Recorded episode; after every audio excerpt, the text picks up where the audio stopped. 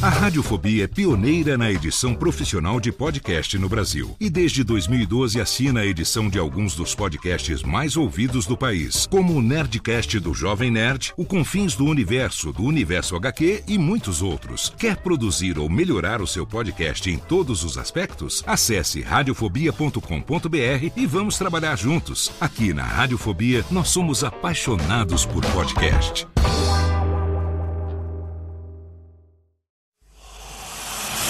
Emoção. Emoção. Aventura. Aventura. Suspense. Suspense. Mistério. Mistério. Você vai. Você vai se cagamba Alô, pessoal do Radiofobia. Aqui quem tá falando é o Celto Melo. Aqui fala Buzz Lightyear. As melhores entrevistas com os melhores humoristas. Você só encontra no Radiofobia. Oh. Tira daí, moleque. Vai assistir o programa da Xuxa. Radiofobia 500 jardas. Dublado nos estúdios da TVS. Ah, é o Radiofobia!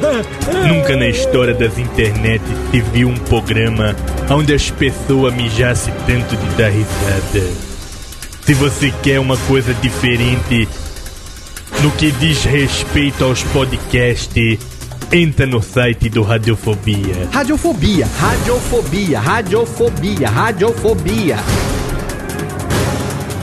Radiofobia. Versão brasileira AIC São Paulo.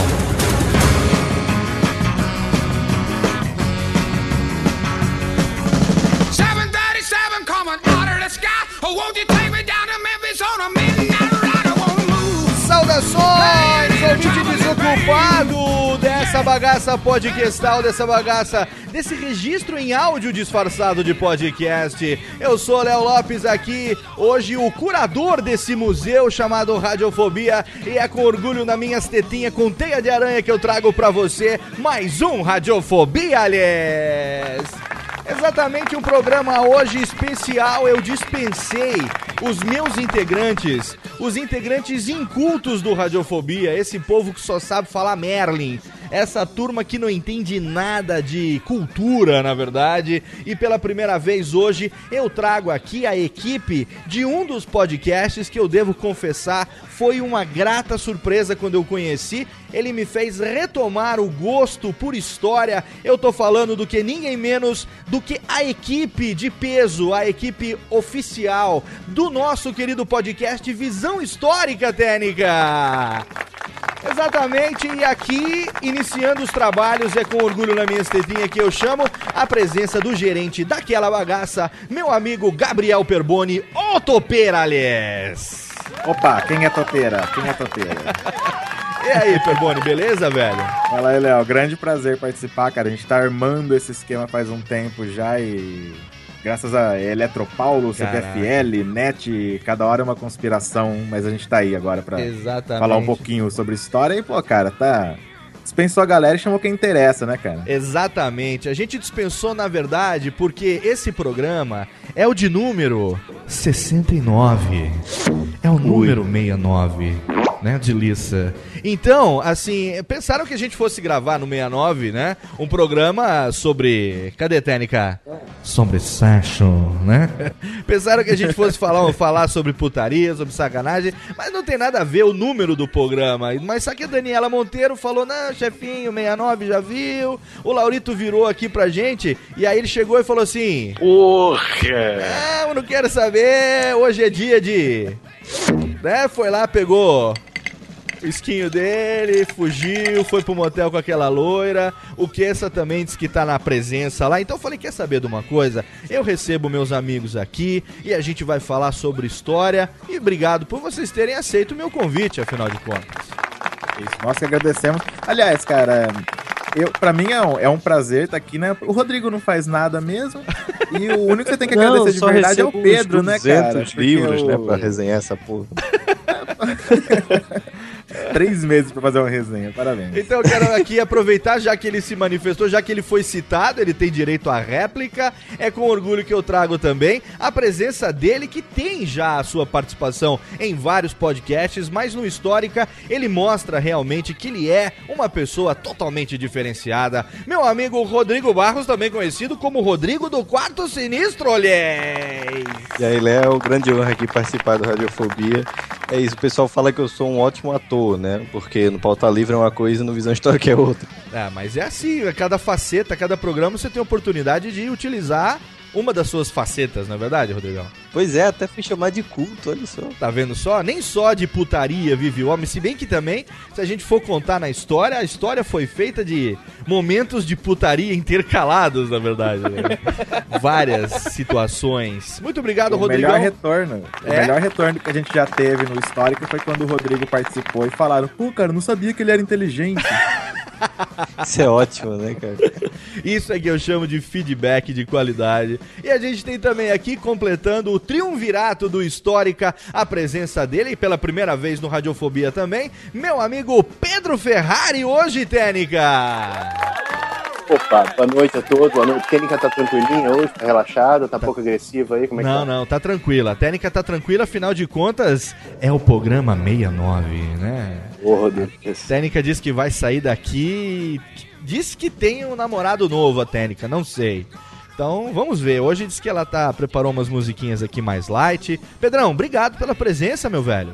Opa, prazer. Altíssima gabardância aqui. Muito obrigado. Obrigado pela presença. Então, aqui já formada a mesa, peço licença pra gente ir rapidamente pra nossa sessão de e-mails, abraços e recadalhos. E já já a gente volta com esse Radiofobia hoje com a equipe do Visão Histórica, galera.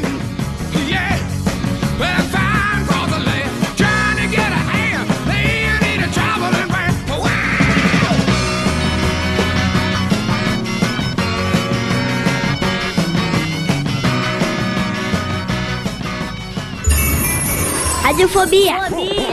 Radiofobia.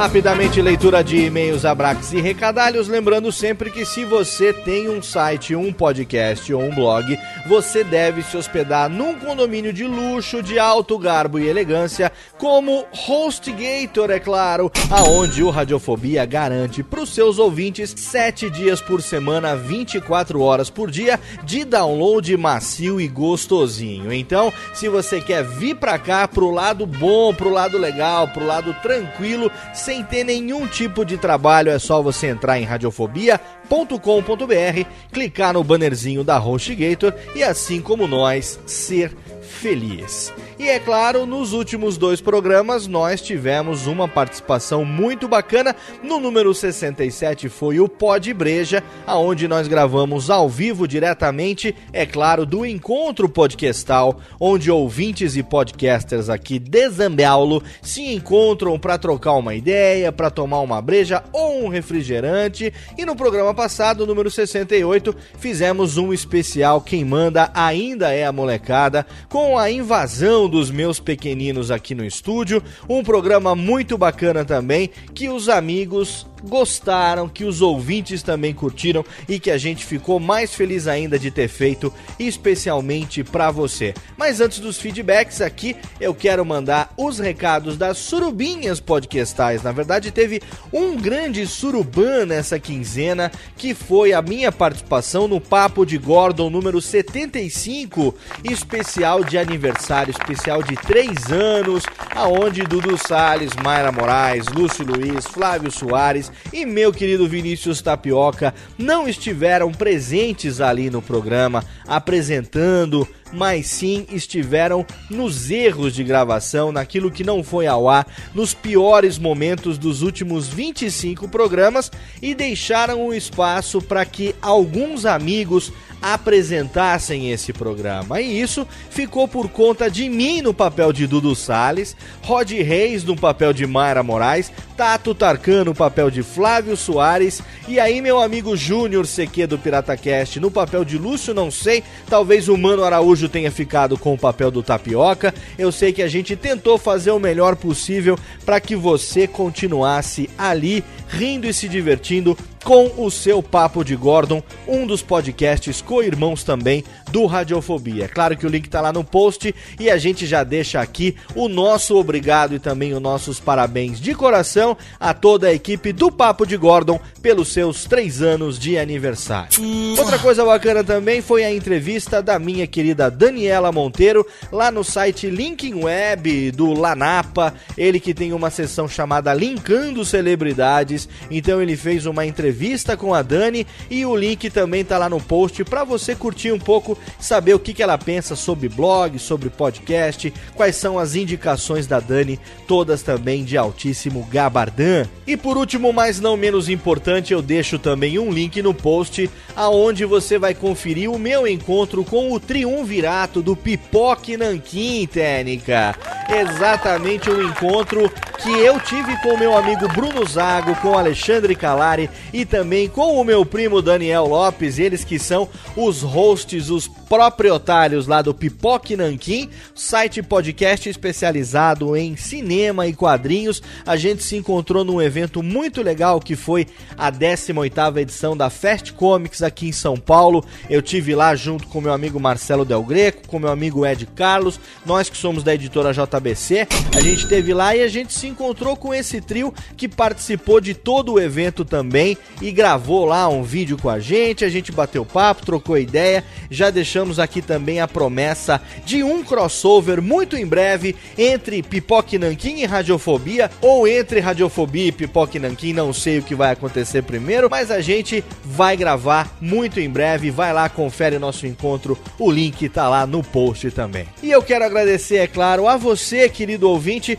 você que acessou radiofobia.com.br, você que fez o download do nosso programa, você que ouviu através do feed, você que participou da gravação também, que acompanhou a gravação ao vivo através do nosso canal no Ustream. Eu agradeço a cada um pelo download, pela audiência, pelo carinho. Eu agradeço também por você que deixou seu comentário nos dois últimos programas. Pode ter certeza que a gente lê cada um deles. Estamos interagindo agora também através do próprio sistema de comentários do site e eu deixo aqui o meu abraço a cada um de vocês pelo carinho de sempre. Eu quero aqui ressaltar dois feedbacks que a gente recebeu. Um deles foi do Adriano Matos, de 25 anos, Macaé, Rio de Janeiro, que comentou o nosso último programa, o Radiofobia 68. Quem manda ainda é a molecada. Ele falou o seguinte: Parabéns mais uma vez, Léo. Poderia ser muito chato com as crianças puxando, pedindo atenção e não falando nada de interessante,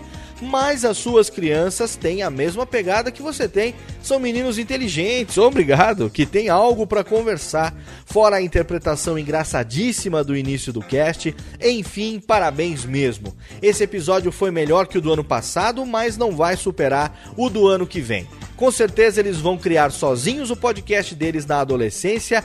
Aguarde e confie. Olha, Adriano, eu vou te falar que eles não vão esperar até a adolescência, não, viu? Eles já andam aqui com o MP3zinho gravando pra cima e pra baixo pode ter certeza que muito mais cedo do que você espera, esses moleques vão estar tá aparecendo com um podcast aí também. E eu quero aproveitar o seu comentário e dizer que você, Adriano Matos, é o vencedor desse programa do nosso kit de mangás da editora JBC, a maior editora de mangás do Brasil, comemorando 10 anos de mangás agora em 2011, com muitos lançamentos, são mais de 70 títulos em 10 anos e a gente vai mandar para você um kit especial. Manda o seu endereço lá no nosso e-mail podcast@radiofobia.com.br e a gente vai mandar para sua casa inteiramente de grátis e sem custo adicional.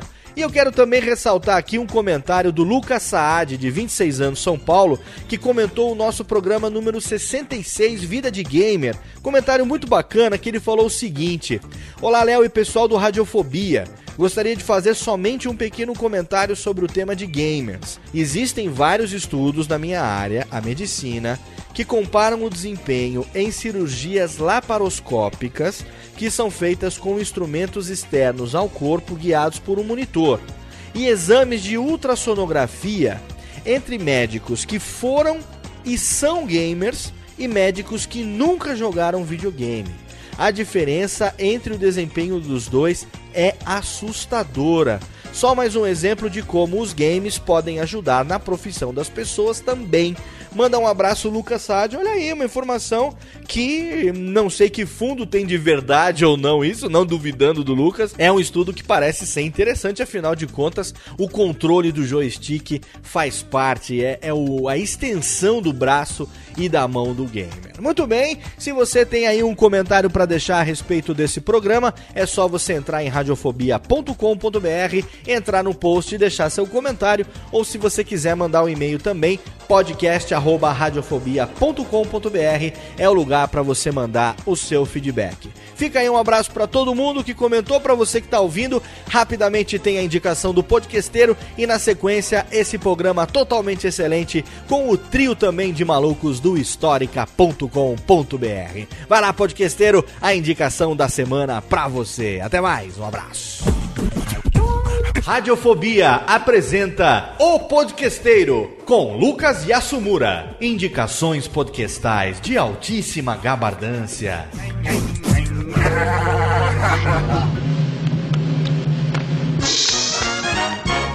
The Inquisition, what a show. The Inquisition, Olá, ouvinte do Radiofobia, tudo bem?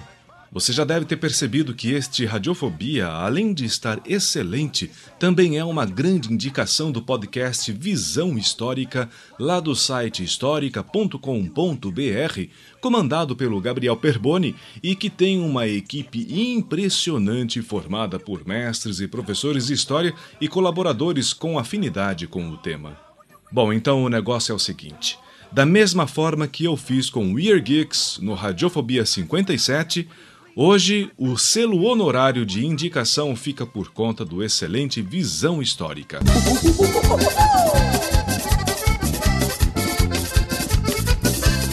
E eu vou aproveitar este momento e fazer uma sugestão de podcast. Não posso dizer que é uma indicação porque pela primeira vez eu vou falar de um dos podcasts estrangeiros que eu ouço. Eu sei que nem todo mundo entende inglês e por isso mesmo que eu estou fazendo agora não é de jeito nenhum uma indicação oficial do podcasteiro. Quem gosta da mídia podcast já deve conhecer o Metacast, também indicado por mim no Radiofobia 55. E quem se propõe a montar um podcast deve fazer do Metacast um estudo obrigatório. Mas se você entende inglês, eu sugiro que você visite o Podcast Answer Man do site podcastanswerman.com.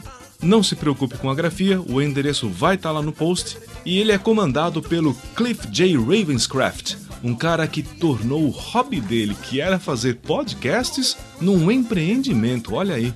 Esse podcast é uma versão estadunidense do Metacast, com a diferença que ele está no programa número 229 e traz dicas muito boas. Algumas são curiosas porque nós conseguimos fazer uma comparação de como a mídia podcast é tratada lá nos Estados Unidos e até dá para fazer um comparativo com o que nós temos aqui no Brasil. E se você se interessa pela mídia podcast, também recomendo uma visita ao podcast brasileiro Mídias e Modos, lá do J. Fagner, principalmente o programa número 11, com o Eduardo Salles e o Alexandre Sena, onde eles discutem um pouco sobre o futuro do podcasting brasileiro. Vale a pena visitar e ouvir a discussão deles.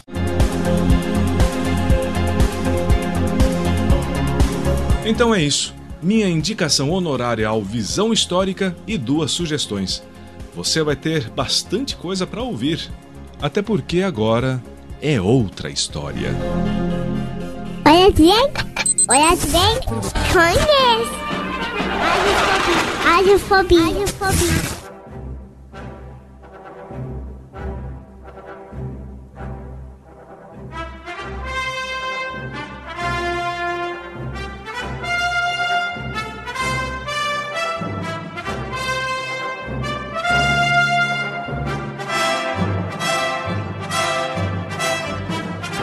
Volta! De volta ao vivo no Radiofobia. Muito obrigado a você, querido ouvinte, que ouve ao vivo pelo nosso canal no Ustream. Obrigado também a você que fez o download desse programa em radiofobia.com.br. E é com prazer que eu recebo hoje aqui a presença do trio de peso do podcast e também do blog, do site Histórica, o podcast Visão Histórica, histórica.com.br. Meus amigos Gabriel Perboni, Pedro Ferrari e Rodrigo do Quarto Sinistro, aliás. Muito bem, estamos aqui nesse pequeno momento e eu uso essa trilha, peço para a técnica usu, usufruir agora da trilha de abertura de Indiana Jones, para dizer o seguinte, que na minha infância eu era um tanto quanto avesso à história, apesar de eu gostar de Indiana Jones, apesar de ele ter sido o grande herói da infância, gostava de arqueologia, nessas coisas de, é, de múmia, de tumbas e tudo mais, mas na hora de estudar a história, não sei se eu acho que porque minha professora de história. Sempre, eu sempre tive professora velha chata de história. Ai, tá vendo? a característica sua, porque o Pedro, por exemplo, teve um professor, segundo ele, lindo, né? Que... É mesmo? Ah, meu Deus, essa história de novo eu mereço. E foi por isso que, que você, se, você se apaixonou por história, Pedro? Ou foi pelo professor, em primeiro lugar? O pessoal fica me queimando, entendeu? Na verdade, foi uma primeira paixão minha. Não, sacanagem. Não quero falar nada. Não foi o professor ou a história foi a primeira paixão? Não, não. Pois é, história. Foi o professor da história, pô. A gente começa a estudar história o quê? Na quinta série? Eu não, não me lembro. Não, começa na primeira série. Aliás, primeiro ano, né? No primeiro tudo. ano, mas é, mas é a história ainda. é, Como é que era? Diluída no meio de outras matérias, né? Estudos É, sociais. ciências, né? ciências sociais. Ciências essas coisas. sociais, estudos sociais e tudo mais. A partir, não, bom, agora da grade, acho que a partir da quinto, do quinto, acho que do sexto ano, né? Que seria equivalente à quinta série. Aí já tem uma cadeira chamada História, não é isso? Exato. A partir da quinta série. Eu me lembro que eu sempre tive professora chata, não vou nem lembrar o nome das professoras, mas história era um saco, porque o método talvez que usavam era muito chato, que era o método de decoreba, né, cara? A gente dificilmente vivencia a, a história ou alia com outras coisas. Tem que decorar a data, quem foi fulano, aquela coisa que, meu, o método era chato. Como é que foi que cada um de vocês... Vamos, vamos botar, a estabelecer a ordem é, é, Topeira, Pedro e Rodrigão? Como é que foi? ordem de importância, muito bem. Por ordem. Eu tô vendo pela ordem, na verdade, que tá aparecendo pra mim no Skype, né? Então. Sem querer diminuir, mas já diminuir. É, Topeira, Pedrão e Rodrigo, como é que foi que cada um de vocês se interessou por história, hein, meus amigos? Cara, inicialmente eu tinha o mesmo problema que você, que as minhas professoras não eram péssimas, mas também tinha esse problema de não sei passar a matéria e já tô de saco cheio do sistema e senta aí, lê o livro e decora tudo. Então a, a história veio pra mim não pela escola. Quando eu tinha lá meu- meus 9, 10 anos, eu gostava muito de ler, quando eu ainda lia. E. Agora passa pra mim os livros pra eu ler. eu faço se você fizer resenha rápido, porra. Lavando roupa suja. é isso aí. Lavando roupa suja ao Olha vivo, aí. é isso aí, que beleza. Mas lá com meus 9, 10 anos, eu peguei um livro, né, na estante, vi lá, Revolução dos Bichos, deve ser de bicho, vou ler. Ah, tá. E, e ali, cara, eu percebi que não era uma fábula comum, né, como eu tava acostumado a ver até então. E pensei, porra, tem alguma coisa aqui, fui atrás, perguntar pros meus irmãos, muito mais velhos que eu, é, e, e ler em livros de história mesmo, livro dos meus irmãos mais velhos. Sim. E começou por aí o interesse. E a partir disso eu comecei a ler os livros de história da escola. Logo no início do ano, antes de iniciar as aulas, eu já tinha lido tudo. E a partir disso, biblioteca e documentário. E sempre foi por conta. E quando o meu irmão, o Fábio Perboni, o professor lá do Aham. Visão Histórica. Professor, grande ele- professor. Mas aproveitar Sim. aqui pra mandar. Professor, beijo pra você, meu querido. Olha, eu, eu vou ter que avisar pra ele, porque é pouco provável que ele ouça isso, cara. Porque ele Claro. não ouve nem o Visão Histórica. Não, não se preocupe com isso. Na verdade, é pra ficar registrado um momento de beijoca no programa. Até porque ele tá ganhando rios de dinheiro com as aulas dele. Com certeza. Pô, Até porque tá- o professor tá ganha bem isso. pra caralho, né, velho? Ganha, ganha demais. O Pedro tá aí pra. pra provar aqui. Ah, é. provar, Tá aqui né, o Pedro que não deixa a gente mentir sozinho, né, Pedro? Mas diga aí, ô Topeira. E aí você começou então a ler sobre história. Então, é, o interesse partiu do, do ponto assim, que eu notei que a história tinha essa questão, por exemplo, da revolução dos bichos. Se Hum. falava lá tudo muito implícito, né? Tudo muito implícito na história, não era uma coisa jogada assim de cara. Então, E aí mas o cara a chega e fala pra revolução- você, a ah, revolução dos Pedro Álvares bichos- Cabral descobriu o Brasil por acaso. Porra, cara, como assim por acaso, velho? Sabe? Então, mas a revolução dos vai bichos desenvolvendo não esse era- raciocínio crítico, né? Você não era a história, né? A revolução Oi, dos bichos não é história, é ficção, né? É, é uma ficção. É uma paródia, na verdade, né? É. Da... Se eu não Assim, sou muito paródia- burro, nós é estamos paródia falando. Nós estamos falando É. da revolução dos bichos do George Orwell. Exatamente, o mesmo né? autor de, Do- de 1984, que é na verdade muito mais o que é mais uma uma uma, é, uma metáfora crítica, Uma vamos dizer crítica. assim, né? É, ele fez, ele usou de uma fábula pra fazer uma paródia da Revolução Russa, né? Onde o, o- os pobrezinhos, entre aspas, tomavam poder e se tornavam os mesmos filhos da mãe que, o, que os que oprimiam eles antes. Sim, aham. Mas isso te chamou a atenção o quê? Pra Revolução Russa? Não, então, inicialmente eu peguei o livro, pô, eu tinha nove anos, cara. Eu peguei o livro achando que era um livro de bicho, sabe? Sim. Falei, pô, vai ter bicho aqui. tá Aham. fazendo. Biologia. E, e eu falei, pô, isso aqui não tem. É, livro de biologia. E eu percebi, pô, isso aqui não tem nada a ver com os livros de bicho que eu tô acostumado, né, cara? E, e a partir daí eu comecei a perguntar, sempre fui um moleque muito chato. Ficava perguntando tudo. Eu aprendi a ler antes porque minha mãe não falam, por aguentava que, que mais o céu é azul? Por que, que o mar faz assim? Não, Nossa. não era isso, cara. Era curiosidade. Eu vi uma placa na rua e perguntava, mãe, o que tá escrito ali? Pô, quero saber. Eu enchia tanto saco que ela me ensinou a ler antes de eu entrar na escola. E, então, sempre que eu vi uma coisa que eu não entendia, eu perguntava. Era uma mãe muito desesperada, meu Deus. E a partir daí, cara, você começa a desenvolver a sua visão crítica sobre alguma coisa. Lógico que com 10 anos não, né? Mas você tem que partir de um ponto. Claro. E você começa a adquirir conhecimento, né? E a, e a entender como as coisas funcionam. E o conhecimento vicia, cara. E você nunca tá satisfeito. É uma droga que você quer mais e mais, não se satisfaz e quer mais ainda, né? Não, é, e, e é legal assim, porque isso pra mim nunca partiu pra uma, pra uma carreira, né? Uma coisa acadêmica, por exemplo, o Pedro, o Rodrigo. Eles têm os interesses deles e foram atrás de uma, Sim. uma carreira, né? Uma profissão na história. Pra mim sempre foi um interesse do conhecimento mesmo. Sim, e Estudo, você, você das- acabou seguindo uma carreira, você. Qual é a sua profissão, sua formação profissional? Eu sou músico. Músico? Que, que instrumento tocas tu? Eu toco profissionalmente, eu toco contrabaixo. Olha aí. É aquela guitarra que ninguém escuta. É, aquela guitarra com cinco cordas. Ah, contrabaixo quatro, é seis. excelente. Eu não sabia que você era músico, cara. Então, cara, vivendo e aprendendo. Não sabia É que você eu era eu baixista, fico jogando velho. muito no podcast, né, velho? Porque, pô, eu sou músico, falar sobre história já. Ah, mas é muito legal, cara. O músico, pô, baixista, que, hit, que tipo de ritmo que vocês tocam? Ah, cara, eu sou baixista, né, velho? Não. Funkeiro. funkeiro não esse funkeiro que vocês estão pensando. pô. Funk groove, cara. Pô, excelente ele aí. Aí, ó. Ah, olha lá, tum, tum, tum, no fundo. O baixo do Earth, Wind and Fire. Pô, totalmente excelente pra você, Pedrão. Como é que foi esse esquema, o seu... O seu... O seu primeiro, o seu primeiro contato com os livros da história. Primeira vez que você pegou num livro de história. Como é que foi, Pedrão? Calhamaço. Como foi sua primeira pegada no Como foi a calhamaço? primeira pegada no livro de história? Então, cara, no, no colégio, na principalmente no ensino, no ensino fundamental e tal, é tudo muito ruim, né? O jeito que se ensina história, vocês estavam falando, né? Tudo baseado em data, só em grandes heróis, aquilo tudo é um saco. Só que no ensino médio, quando eu entrei no ensino médio aqui, já faz alguns bons anos, a UNB, a Universidade de Brasília, estava começando a implantar o tal do PAS, Programa de Avaliação Seriado, Hum. que depois foi expandido para o resto do país e tal, para vários outros federais, que são três vestibulares, um no primeiro ano do ensino médio, outro no segundo, outro no terceiro. Então os colégios começaram a se adaptar ao tipo de prova do vestibular da UNB.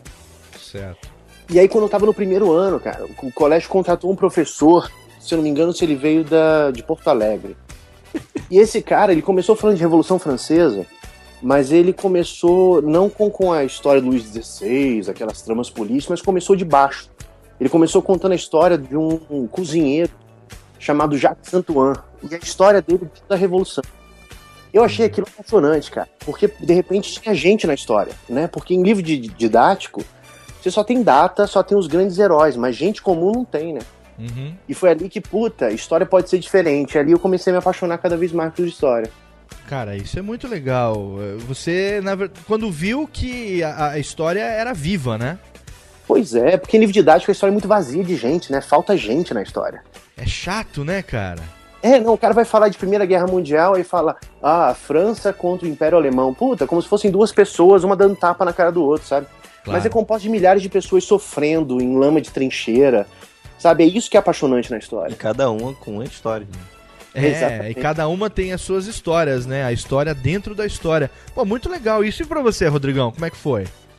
Eu sofri do mesmo mal de uma professora muito chata, né? Mas depois que eu troquei de colégio, basicamente, Hum. e aí eu tive contato com um professor que era muito maluco, já entrou em coma alcoólico. Oh, que beleza, hein?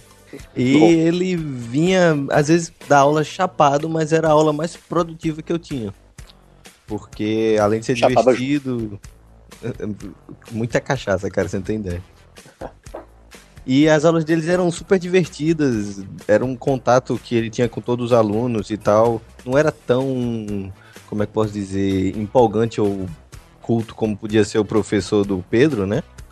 Mas o contato foi esse, porque eu olhava para as outras matérias e via assim, pô, matemática eu não gosto. Física também não. Então eu fui é, colocando as de lado e vi assim, bom, sobrou biologia, história e geografia, alguma coisa nessa área. Que Hum. conta eu não quero fazer. Então aí foi história. Pô, que excelente. Mas, Mas, que... claro, vai aliado a todo um. Sempre gostei de ler, sempre Ah. gostei de ler. Então, aliou duas coisas. E não só gosto de história, porque desde pequeno eu sempre lia muito sobre ciência em si. Uhum. E aí história veio para complementar, mas hoje filosofia, ciência política, tudo isso tá incluso. É, acho que parte isso de todo mundo, né? É, quem gosta de história geralmente é um grande leitor antes. É, o cara tem que. É bom, tem que gostar de ler, né, cara? Até porque Sim. se você entrar no curso de história, você não vai fazer outra coisa. Pois É, é. sim, é o dia inteiro lendo. Leitura, leitura, leitura. Mas a história, o, o- o- o- é- eu achava chato porque a maneira como é, ela é passada pra gente na escola é uma. É, é- você é levado a pensar que é chato mesmo, né? Porque é, é pura decoreba, como eu falei no começo. Você tem que lembrar. Tem que decorar data, tem que decorar, ah, porque o Brasil colonial, não sei o que, cana-de-açúcar, né, rapadura, não sei o que tem. E você fica naquele negócio de data, naquela neura. E você acaba, pelo menos comigo acontecia isso, com a, a grande maioria dos amigos também, quando a gente estava na escola, que era aquela é, aquele esforço de véspera para você decorar e de Ficar repente repetindo. então, e de repente vo- é, você decorava pra passar na prova, né? E aí depois você esquecia o negócio. Não, não- não era um negócio que se gravava. Quando na verdade a história é algo que é um mal, na verdade, que a gente sofre, porque a grande maioria do povo brasileiro, principalmente, não, não sabe da história do Brasil, né, cara? É, a grande maioria do povo não sabe da história de nada. Mas essa questão que você falou da, da escola, eu acho que até o Pedro pode falar melhor do que eu, até porque ele dá aula. Mas eu creio que existe um sistema viciado já, que o professor, mesmo que ele entre com muita vontade, é, é, é difícil pra ele fugir desse sistema. Como é que funciona aí, Pedro? Me fala você que é mais por dentro do assunto. Pois é, cara, a coisa, coisa é um pouco viciada, como você tá falando, mas eu, eu sinto que a coisa tá mudando, cara. Eu sinto que isso- esses, esse esquemão todo tá se transformando aos poucos. Que tem uma geração nova que tá entrando nos colégios, que tá vindo uma formação mais recente, sabe? O estudo de história no Brasil durante muito tempo ficou preso a marxismo e tal. Tanto é que, aposto, quando vocês tiveram aula de história, era tudo professor marxista, né? É, Sim, coisa- sim, é. Baixo poder, aquela coisa Estados Unidos Fed, essas coisas. grande né? maioria, né? Agora Militares tá malditos ou da armada boazinha. E agora está começando a mudar aos pouquinhos, porque outras correntes estão chegando ao Brasil, como história cultural está ficando mais forte, chegando agora no, no ensino, a microhistória também, que é muito maneira. E isso está chegando aos poucos no colégio. Tenho fé que em breve nossos filhos talvez verão coisa diferente.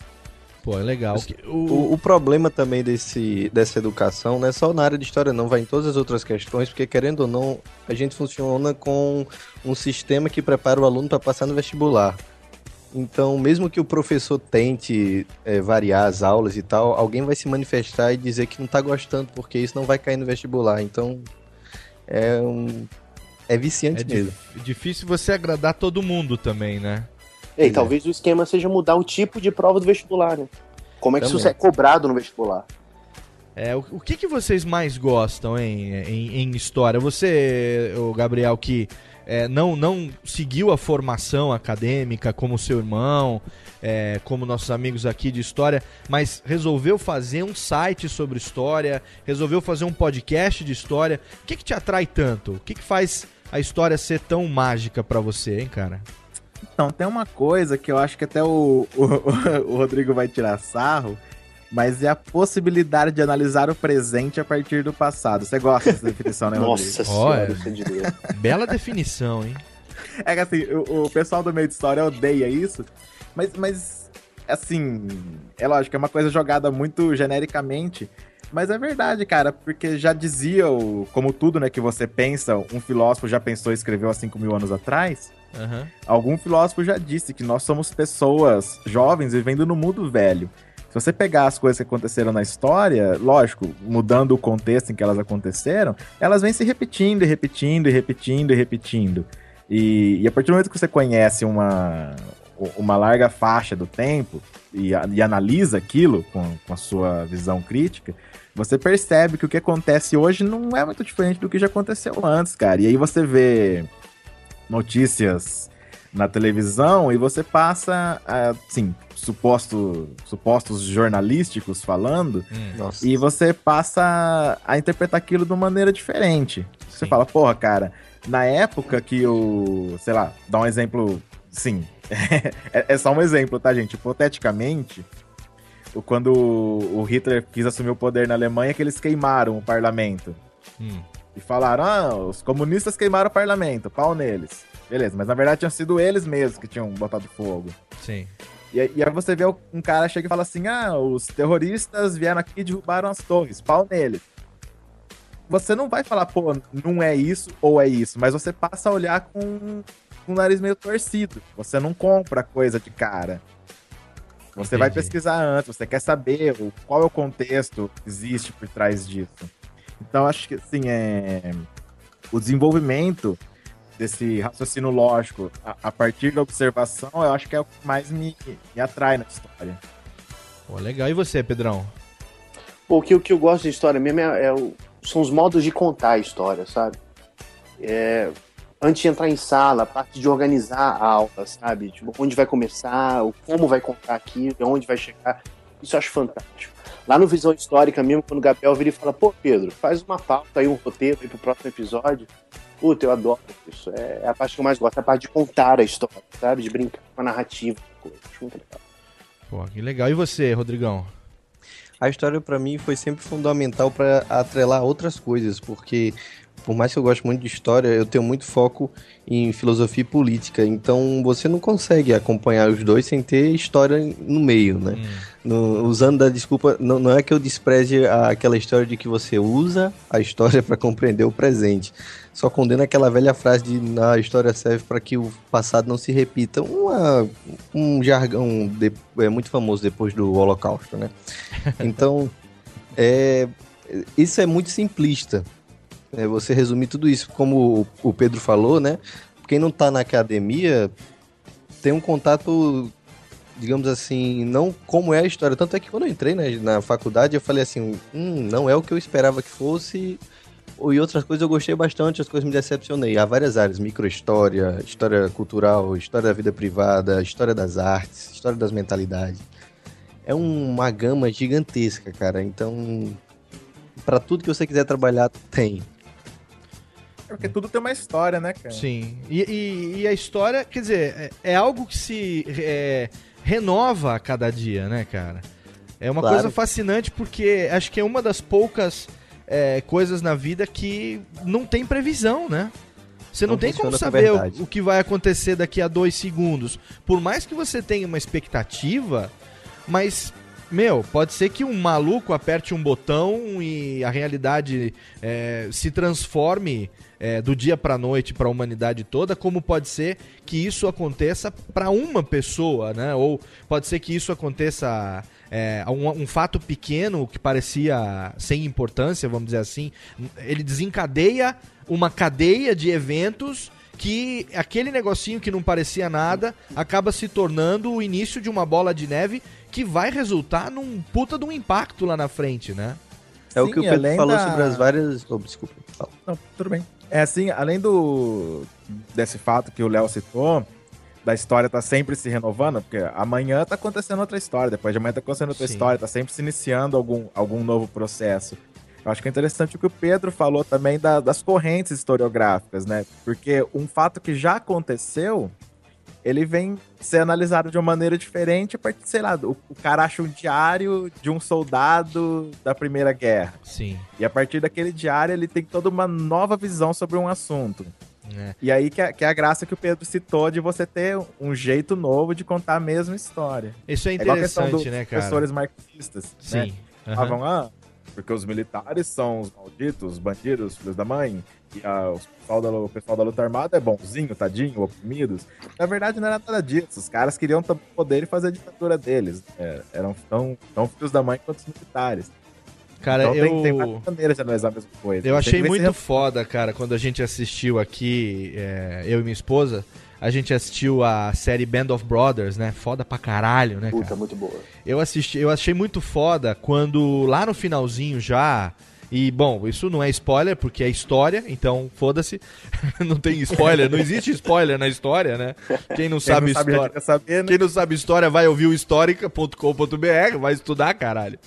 Mas assim, quando é, o exército, enfim, os americanos, os aliados, eles acabaram, o- os americanos, naque- que mostra ali, quando eles descobriram o campo de, os campos de concentração, que estavam no nariz dos alemães e os caras não tinham a menor ideia do que estava acontecendo.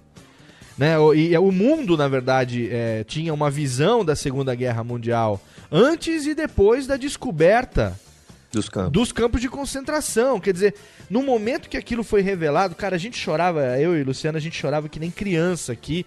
Claro que é, é, é, é, é uma ficção, é uma ficção não, é uma, uma um- como é que fala? Uma Reprodução. dramatização, uma reconstrução, mas a gente fica se colocando naquela situação de que isso é, e coisas talvez muito piores ou tão piores quanto aconteceram e acontecem na história a todo momento, é, da gente estar aqui do lado e não saber muitas vezes o que está acontecendo na vida do seu vizinho, né? Você tá aqui no Uhum. Brasil, você não sabe o que, que tá acontecendo agora. Pode ser que, sei lá, o Hugo Chaves esteja fazendo alguma cagada na Venezuela, ou não, talvez o Bush nos Estados Unidos, que é alguma coisa que vai amanhã influenciar a- a- e mudar o rumo da, da sociedade. É, isso é um barato. Inclusive, você, tinha, você falou agora do nazismo. Anos antes da, da Segunda Guerra Mundial começar, a revista Time, né, norte-americana, aquela coisa toda, estampou Hitler na capa com a manchete, o exemplo que a América devia seguir. Porque o cara tinha tirado a Alemanha do fundo do poço e transformou ela num puta de uma potência. Você vê como é que a coisa ela, ela acontece sem a gente saber direito, né? Porque a gente está informado por uma rede de jornais, ou rádios, o que for, Sim. e que não dá conta do todo, né? É, e que muitas vezes manipula a informação também para que ah, Ah, só um pouquinho. o que seja transmitido seja aquilo que alguém quer que você acredite que é a verdade, né? Cara, assim, querendo ou não, a Segunda Guerra se tornou um produto de entretenimento em escala global. Sim. É um público muito louco pra consumir esse assunto, sabe? Devido ao fascínio, aos horrores, aos extremos que causou. E há um, um exagero de fatos, modificações gigantescas, cara. É, desde coisas bizarras, tipo dizer que o Hitler gostava de fazer sexo com bichos e coisas assim, sabe? Há coisas simples, ou então a ignorância de alguns ao condenar totalmente os alemães, claro, eram culpados, mas não se lembrar que os americanos jogaram duas bombas nucleares no No Japão. Japão, exatamente. Enf- Então, não, não- não há esse. O pessoal gosta muito de polarizar, botar o preto e o branco, né? Mas na verdade é tudo colorido, tudo tom de cinza, tudo misturado. Não tem isso, cara. Exatamente. Belo exemplo. Técnica, salva de palmas para meus convidados. Olha só, quem diria que um dia aqui no Radiofobia, que é um programa tão livre de qualquer tipo de compromisso com qualquer coisa, a gente fosse falar sobre isso, que é um tema, na verdade, que eu gosto, eu reaprendi, vou falar isso daqui a pouquinho, É, na verdade, daqui a pouquinho mesmo a gente vai falar sobre o Histórica, sobre esse podcast fascinante, que quem não ouve tem que ouvir. Claro que o link tá lá no post, eles vão passar depois do serviço também, mas com certeza já sabe que tá ali. O programa hoje é para eles, tanto é que eu dispensei a minha equipe para que a gente possa falar sobre isso. E agora a gente vai pro primeiro bloco de melódias. A gente vai rapidinho. Primeiro bloco de melódias eu pedi pro Topeira, como ele é o gerente da bagaça, ele teve direito a escolher duas músicas, hein, Topeira? Então, É, cara, obrigado. a abertura obrigado. dos dois blocos de melódias vai ser uma, uma- um pedido do Topeira. Nesse primeiro bloco é um pedido do Gabriel e na sequência o pedido do Rodrigão. E depois no segundo bloco tem mais uma do Gabriel e o pedido do Pedro. Vamos lá, rapidinho. Vai fazer um xixizinho, vai tomar uma aguinha aqui, meus amigos. Quem tá ouvindo no stream, com certeza não sai daí. Aumenta o volume. A gente começa com o som do Rush Bravado. Daqui a pouco tem mais.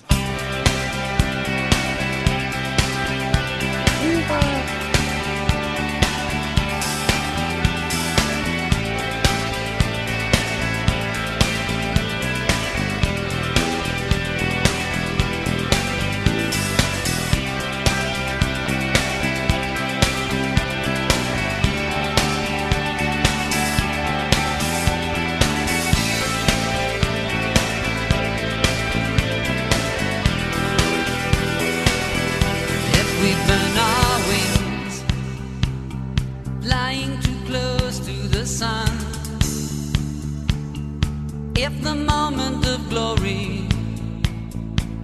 Over before it's begun. If the dream is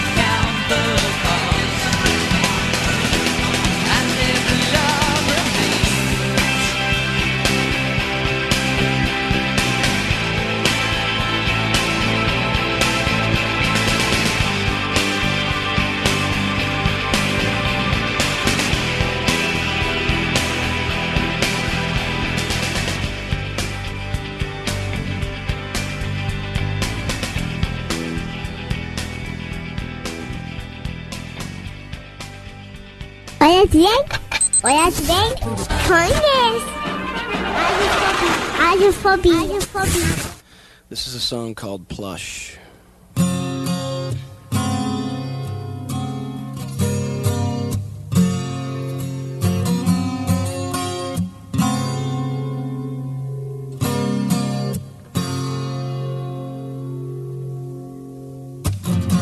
And I feel the time's a ways to go.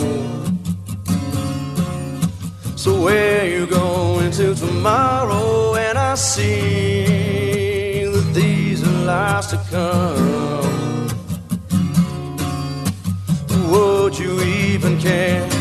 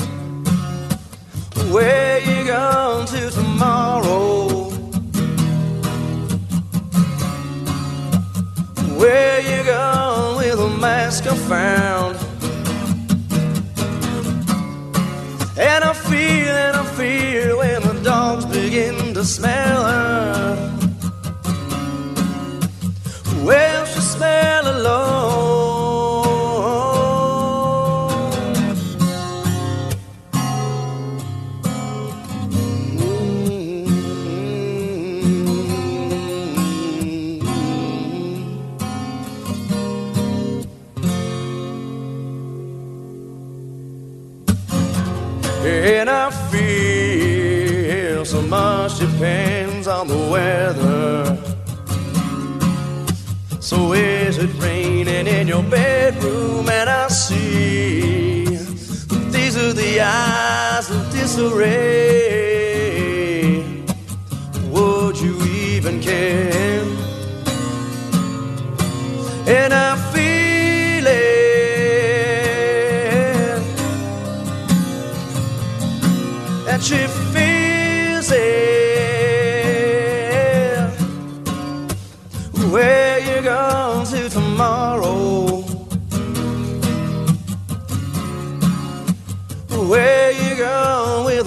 I found? And I feel and I feel when the dogs begin to smell her. Well, she smell alone. When the dogs she find her, got time, time to wait for tomorrow to find it, to find it, to find it. When the dogs find her, got some time to wait for tomorrow to find it, to find it, to find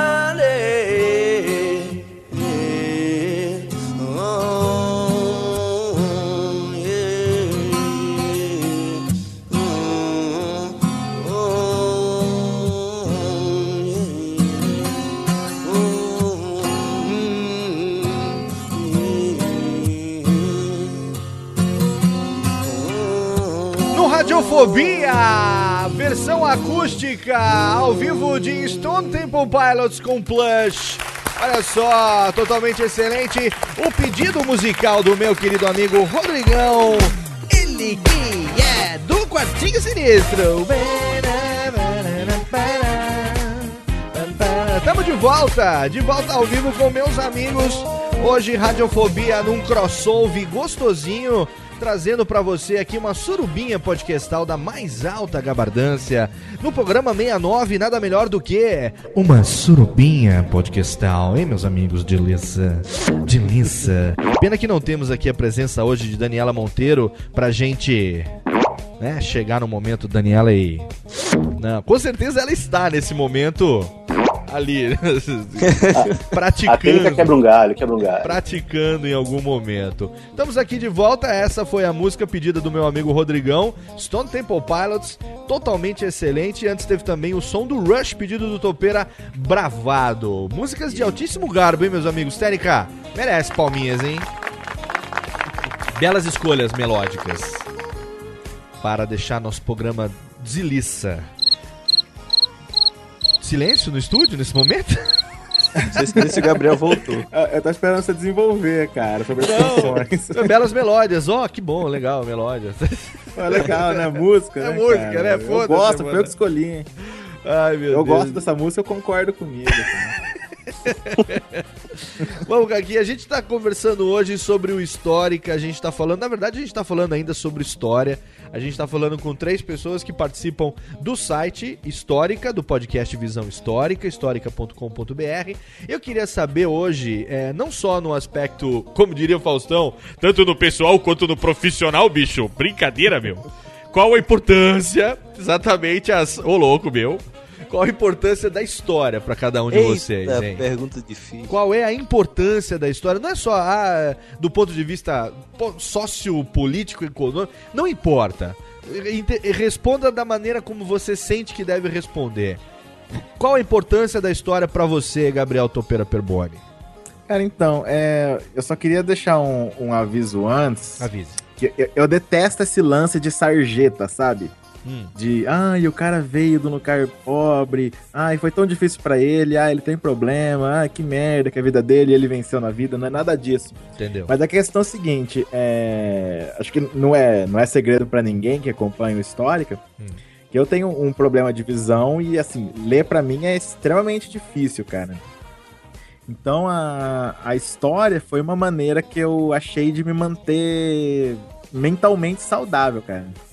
De, de não parar de estudar. Ter um, assim, um. Sempre um incentivo pra continuar me esforçando pra ler, indo atrás de, de audiolivro, de, de ferramenta que me ajude a ler um livro impresso. E, assim, pra minha vida pessoal é isso, cara. Agora tem todos aqueles outros aspectos que a gente já falou antes, né, cara? De, de ser um. Ser um jeito de produzir conhecimento, né? É uma motivação a mais que você tem pra superar essa dificuldade e, enfim, fazer alguma coisa que você gosta e continuar é, viver uma vida normal, né, velho? Sim, é, assim, é, ex- existe um problema, cara, so- sobre a questão do, do problema de visão. Hum. É que as pessoas acham que porque a pessoa não enxerga, ela é retardado mental, sabe? Ou surdo, né? Oi, é, tudo é. me Ah, não precisa nem ter problema, basta usar óculos, né? Ah, cara, se você tira o óculos, você enxerga a minha mão. É. Eu enxergo a minha mão fechada na sua cara. seu filho. Eu enxergo e você enxerga a minha? Mas o seu problema de visão é no, no- são na- nos dois olhos, o Tupera? Sim, sim, eu tenho uma, uma doença congênita que vai, vai aos poucos matando as células da minha retina até que chega, um- assim, lógico, você vai perdendo a visão, Sim. até que chega um ponto que você não vê mais nada. E... Quando era mais Então, jovem, você tinha uma visão mais saudável, é isso? É, desde moleque foi meio ruim, cara, porque você nasce com isso, né? Entendi. E é uma doença progressiva, ela vai evoluindo, evoluindo, evoluindo até chegar no, no estágio final. Certo. Então eu nunca vi certinho, certinho assim, mas houve um tempo em que eu poder, podia ler um livro, né? Impresso, hoje em dia não rola mais. Mas, é assim, eu, eu continuo lendo, cara, no computador, audiolivro, tem, tem sempre um jeito de fazer as coisas. Cara, e aí, nesse sentido, acho que o podcast também hoje é um belo, um belo de um companheiro, né, cara? Até mesmo como conteúdo, assim, outros podcasts, além do Histórica, que você curta e tal, como forma de você, enfim, é uma opção de entretenimento em áudio, né? Assim, é, eu conheci o Radiofobia é, naquele episódio que você falou sobre a história do rádio. Você Aham. chamou várias, várias pessoas do rádio, falou sobre. Primeira vez que a gente falou sobre rádio, né? Isso, teve dois programas desses já, se eu não me engano, né? Isso, na verdade três. Um a gente chamou, chamei meu amigo Gabriel Passaju, que é radialista lá de Brasília, né? Que a gente falou sobre rádio. A Daniela Monteiro, o Mal, né? Que somos todos radialistas, então a gente começou essa série. Depois eu chamei o meu amigo. Ah, eu vou esquecer o nome dele agora. O cara vai cortar meu pescoço. Amigão, Flávio amigão. Siqueira, o Flávio Siqueira, que também já foi um grande radialista aqui, passou por todas as rádios aqui de São Paulo. Hoje já tá, tá lá em Brasília também, coordenando lá a Rede Mix. E a gente falou também com o Luciano Pires, que também tem esse pé no rádio. Maestro Billy, que também é um cara do rádio. O primeiro Radiofobia foi com o Japa, que é o cara do rádio, né? Uhum. Então é muito legal saber que, cara, sério mesmo, foi o primeiro contato que você teve? É, é, que assim, eu sempre gostei de rádio, né, cara? Aham. E, e aí quando eu conheci o podcast, assim, eu já conhecia podcast antes disso, né? Aham. Mas eu falei, pô, vou atrás de alguma coisa a respeito de rádio. Foi aí que eu cheguei.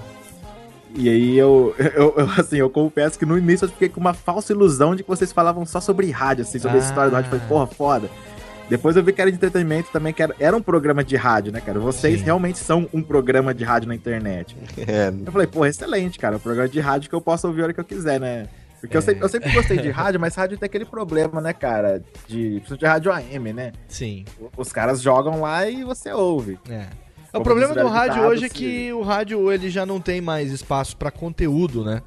Não. Então, é, já foi. Realmente, o que mais se aproxima do que a gente faz no podcast aqui no Brasil é realmente o rádio AM, que já também não existe mais. Aquele rádio AM da nossa infância, aquele rádio AM, pelo menos da minha infância, eu que tenho 37 anos, vivi a infância nos anos 80, com os grandes comunicadores do rádio. É, no rádio AM era muito isso que a gente faz no podcast, era muito bate-papo, né? Era muita interação com o ouvinte, era muita história, muita informação, prestação de serviço. E hoje em dia o rádio FM é comercial, é jabá, é, é aquilo que vem de disco, né? É tudo São aquelas colo- vozes encorpadas. as vozes encorpadas, é tudo na base do autotunes, é tudo colorido, é tudo pra vender, é tudo pra aparecer bem na MTV, pra ganhar prêmio de clipe, não sei o quê. Quer dizer, isso que a gente faz hoje realmente, tem gente que fala, ah, vocês deviam ir pro rádio. Não, velho, a gente não devia ir pro rádio. É, não, O podcast é que precisa cada vez mais e está cada vez mais se profissionalizando, porque o rádio hoje ele é cada vez mais a linguagem, né? E cada vez menos a, a, a, o meio. A, a linguagem radiofônica que a gente utiliza no podcast brasileiro é a perpetuação de uma nova era do rádio. A gente não precisa estar no rádio aberto para que isso aconteça. E olha né? só que o pessoal falou que a televisão ia matar o rádio, né? É, E vídeo aí veio a internet, Star. matou a televisão e vingou o rádio, que agora tá na internet. Exatamente. Exatamente. Quem Eu que não tá sei se fazendo? Você pode tirar uma dúvida minha? Pera, deixa eu só perguntar, quem que tá fazendo o favor de raspar alguma coisa no microfone? É o Pedro, cara. Porque Ele eu tô quieto aqui, lápis. não, peraí. A técnica tá olhando pra mim aqui, já tirou a 12 do armário, desculpa. Olha, Ele tem um vício, cara, de apontar lápis. É um, é um problema. engatilhou. Então, Eu tô- eu tô ouvindo é, um barulhinho assim, ó. Fica ralando pouco. Eu tô, técnica, baixa a trilha. Eu tô ouvindo um barulho assim, ó. Como se fosse. Porque o Laurito, não sei se vocês sabem, aqui a gente tem um integrante, filha da puta, que é o Laurito, né? E o Laurito, ele é o único cara na podosfera mundial que grava o Radiofobia, ou o podcast que ele participa, com microfone de lapela, sem camisa. Então você. Ele, ele gruda com aquela. aquela fita crepe de, fa- de fechar a fralda, sabe? Ele gruda o microfone no peito e ele fica tomando um esquinho durante o, o- a gravação toda e fica roçando aquele negócio, né, Laurito? Porra! Você conhece, Laurito, o, o Gabriel do, do- lá do, do, do Histórica? Esse cara aí, ele é bom. Ah, Mas bom quanto? Bom pra cacete. É mesmo, cara? E o Rodrigo, que estuda história e tal? Você que é muito bom nisso. Ah, e tem o Pedro também, cara. Não conheço. Não, não conheço e acho uma bosta. Como assim, velho? Fala isso não, que isso. Laurito, fica aí no seu canto. Laurito, quando, quando ele aparece de vez em quando, o espírito de Laurito incorpora, né? A técnica gosta, né? A técnica liga pro Laurito, fica combinando os negócios. É, a técnica tá doida pra dar um ticaricatica com o Laurito. Melhor imitador de Silvio Santos do Brasil, Laurito. Olha aí, tá vendo só? Eu, Exatamente. eu- eu lembro até hoje, cara. Dançando e rodando. Dançando, porra, é você. Vai, rock, porra. Muito bom. E pra você, Pedrão, agora é sua vez de responder a fatídica pergunta. Qual a importância da história na sua vida? Ou, enfim, o que, que você acha que a história tem de mais importante em qualquer aspecto? Responda como o seu coração mandar. no aspecto ideológico, eu acho legal que assim, você. A gente, tá, a gente tá preso nos 70 anos, sei lá, que a gente costuma viver, né? O mundo nesses 70 anos não muda tanto assim. Sim. E essas coisas que não mudam, a gente acha que sempre foram assim, sempre vão ser assim. Quando a gente estuda história, a gente vê como o ser humano é capaz de ser diferente. Perfeito. Essa é a justificativa ideológica. A justificativa pessoal é que me dá dinheiro, e foda-se. Maravilha. Você consegue ganhar dinheiro como professor de história, Pedrão? Alguém tem que Morrer de ganhar, fome né? não morre, não. Você... Olha aí, você dá, você dá aula pra, pra, pra, pra quê? Pra escola estadual, municipal, cursinho, faculdade? Então, eu dava, eu dava aula pra colégio, né? Ensino médio, principalmente. Ah, Era muito gostoso, trato com os alunos e tal, mas não dá dando dinheiro. Hum. Aí eu tive que dar um upgrade na vida e começar a dar aula pra faculdade, que é uma delícia e paga melhor, né? Deixa eu perguntar, eu não perguntei aqui no começo do programa a idade de cada um de vocês. Topeira tem que idade? 29. 29. Pedrão? 29 também. 29 e o Rodrigo é... vi- 19. 19. Então, pô, mas com 29 anos você já consegue consolidar uma carreira como professor assim, velho? Ah, cara, dá, dá sim. Depende muito mais do, do- dos títulos, né? De você correr pra conseguir título do que tempo de carreira e tal. Nesse meio é muito assim. Entendi. Então, depois da minha graduação, já corri pra fazer uma especialização, corri pra fazer um mestrado. E a coisa vai andando. É, no meu caso, assim, eu já pretendo partir pro mestrado de vez. Porque, como ele falou, o que importa hoje, assim, são os títulos. E como meu objetivo é lecionar em universidade, então, sem no mínimo um mestrado, você não entra. O seu objetivo é, é, é- é universidade, mestrado em universidade. É, assim, é pesquisa, é vida acadêmica. Você tá em que? Você tá estudando história, é isso, Rodrigo? Eu estou no quarto período, mas é, eu vou transferir de curso. Hum. Que eu vou transferir para ciências sociais, que é sociologia, ciência política e antropologia.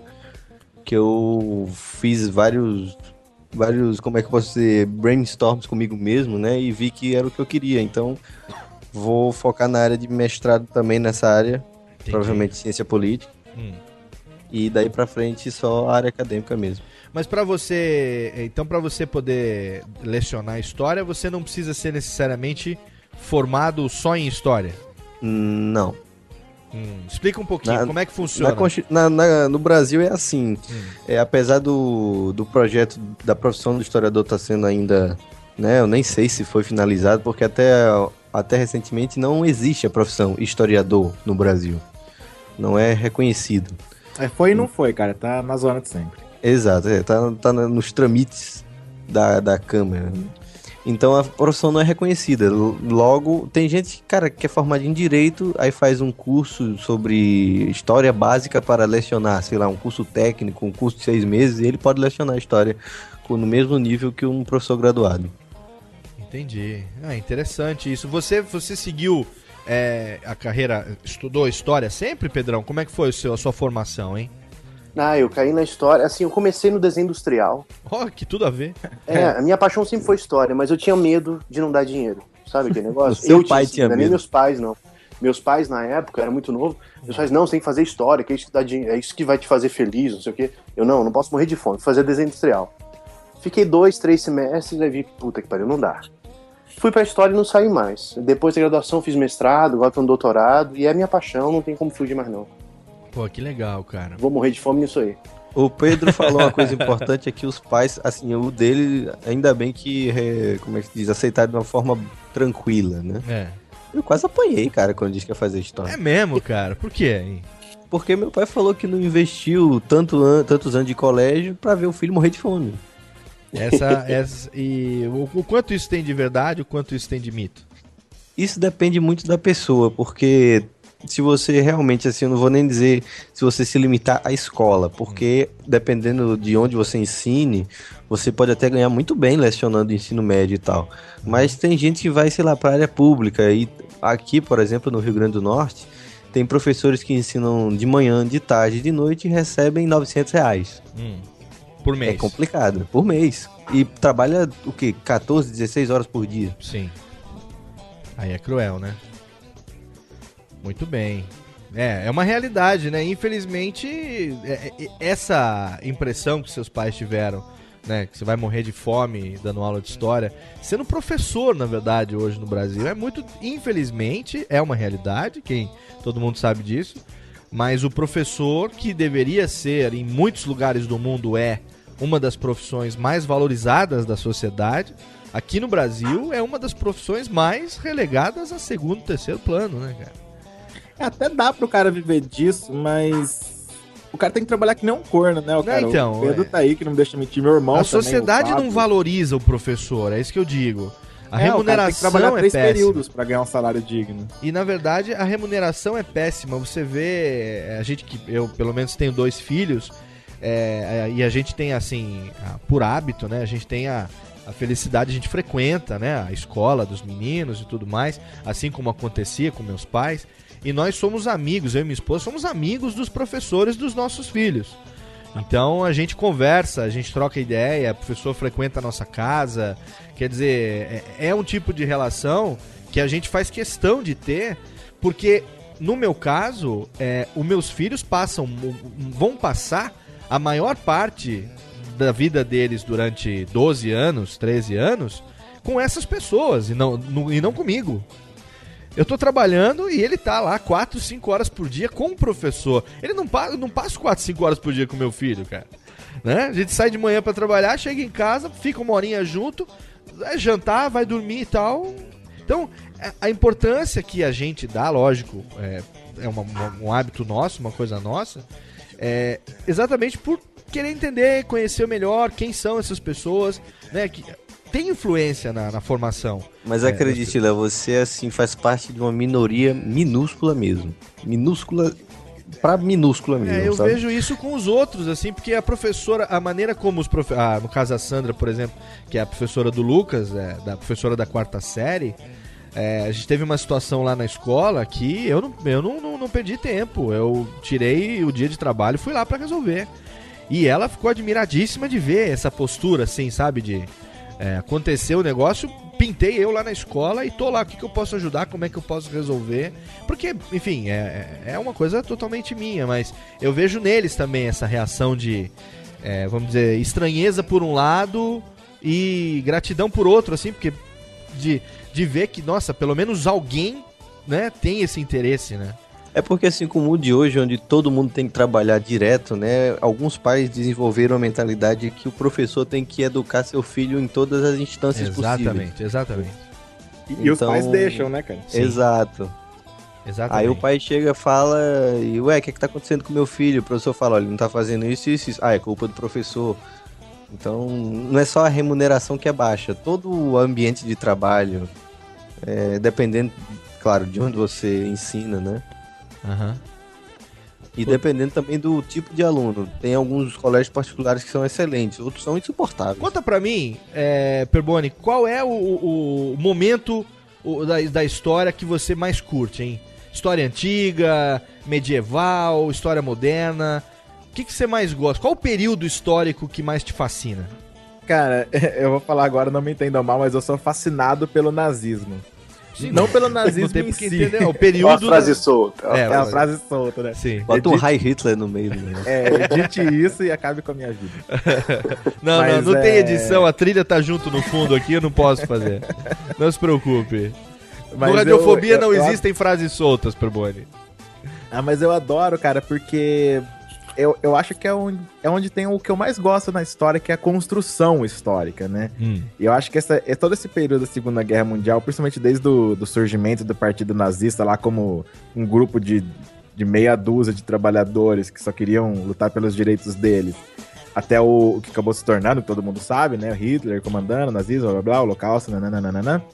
N- Nesse meio tempo existe tanta, tanta construção, cara, tanta coisa, tanta mentira, tan- tantos jeitos de se enxergar ao mesmo ponto. Eu, eu Tanta acho politicagem. fascinante. Tanta politicagem, exatamente. Que o Rodrigo falou que ele gosta da parte política, também me interessa por isso, cara. E, e esse período do nazismo, de, de Revolução Russa, de Segunda Guerra, é, é excelente, cara. É- e, é, e é do nosso não- tempo, né? É o nosso tempo. É a história do É, nosso é tempo. recente, né? É. É. Pra história foi ontem. Tá aqui, né? É, tá 40 aí, 40, 50 anos, foi ontem mesmo. Sim, E é uma da gente morrer, a gente vai ver muita coisa nova sobre isso ainda. É uma influência gigantesca, cara. Publicidade, tecnologia militar, uma revolução gigantesca que surgiu depois da Segunda Guerra, e enfim. E Eu- você, aliás, né, o, cara? o- falar de rádio, né? O, Peraí que embolou, peraí que embolou, embolou, Térica. Vamos, vamos ver. Agora, pode falar? Falar de, falar de rádio, né? Que o, o próprio nazismo foi um. O Partido Nazista foi o responsável por divulgar o rádio em toda a Alemanha, em toda, quase toda a Europa. Pra poder. A Alemanha, né, cara? é, Tipo, vendeu não, mas foi assaltada depois das duas guerras. E muita da tecnologia que a gente usa hoje, que todo mundo fala, pô, tecnologia legal, saiu de lá, né, bicho? E foram, foram- na verdade, a Alemanha foi saqueada, né? É. Deixando os nazistas de lado, eles foram saqueados. É, a gente vê, o pessoal entrava, pegava lá os es- espólios de guerra, tudo podia, né? Era liberado, né, patentes, patentes e patentes. Levava. E você, Pedrão, qual é o momento, o período histórico que você mais curte, hein, velho? Pô, Léo, eu gosto muito da proclamação da República até Getúlio. É um período da história que eu acho fantástico, assim. É fascinante, né? Porque, puta, é um barato, porque assim, você tem no final do Império, que é, é tirado do poder Hum. por forças militares e o escambau, né? é, tirou o povo dessa jogada, porque o povo era monarquista, né? Até Getúlio, o povo é totalmente monarquista. Você tinha, por exemplo, no Rio de Janeiro, a Guarda Negra, que era uma, tipo, uma espécie de malta, uma gangue de capoeiras, Aham. que tava ali pra meter porrada em republicano, sacou? Isso é sensacional. e aí você tem um governo brasileiro da República da época tentando botar na cabeça das pessoas que a República é melhor que o Império, sabe? É, uma, é um jogo de propaganda muito interessante. E nesse meio tempo você tem a revolta da vacina. Um mind game É, foda, né, velho? É, você tem, você tem uma série de, de confrontos assim que parece estranho pra nós na nossa sociedade de hoje, né? Mas é a gente lá atrás. Até que vem Getúlio, Banco Imperador na República e fica tudo bem. né? Pai dos pobres. Pai dos pobres. E você, Rodrigão, o que, que você. Qual o período histórico que você mais curte? Também é a Segunda Guerra? Na- assim, não vou só resumir a Segunda Guerra, mas século XX, É.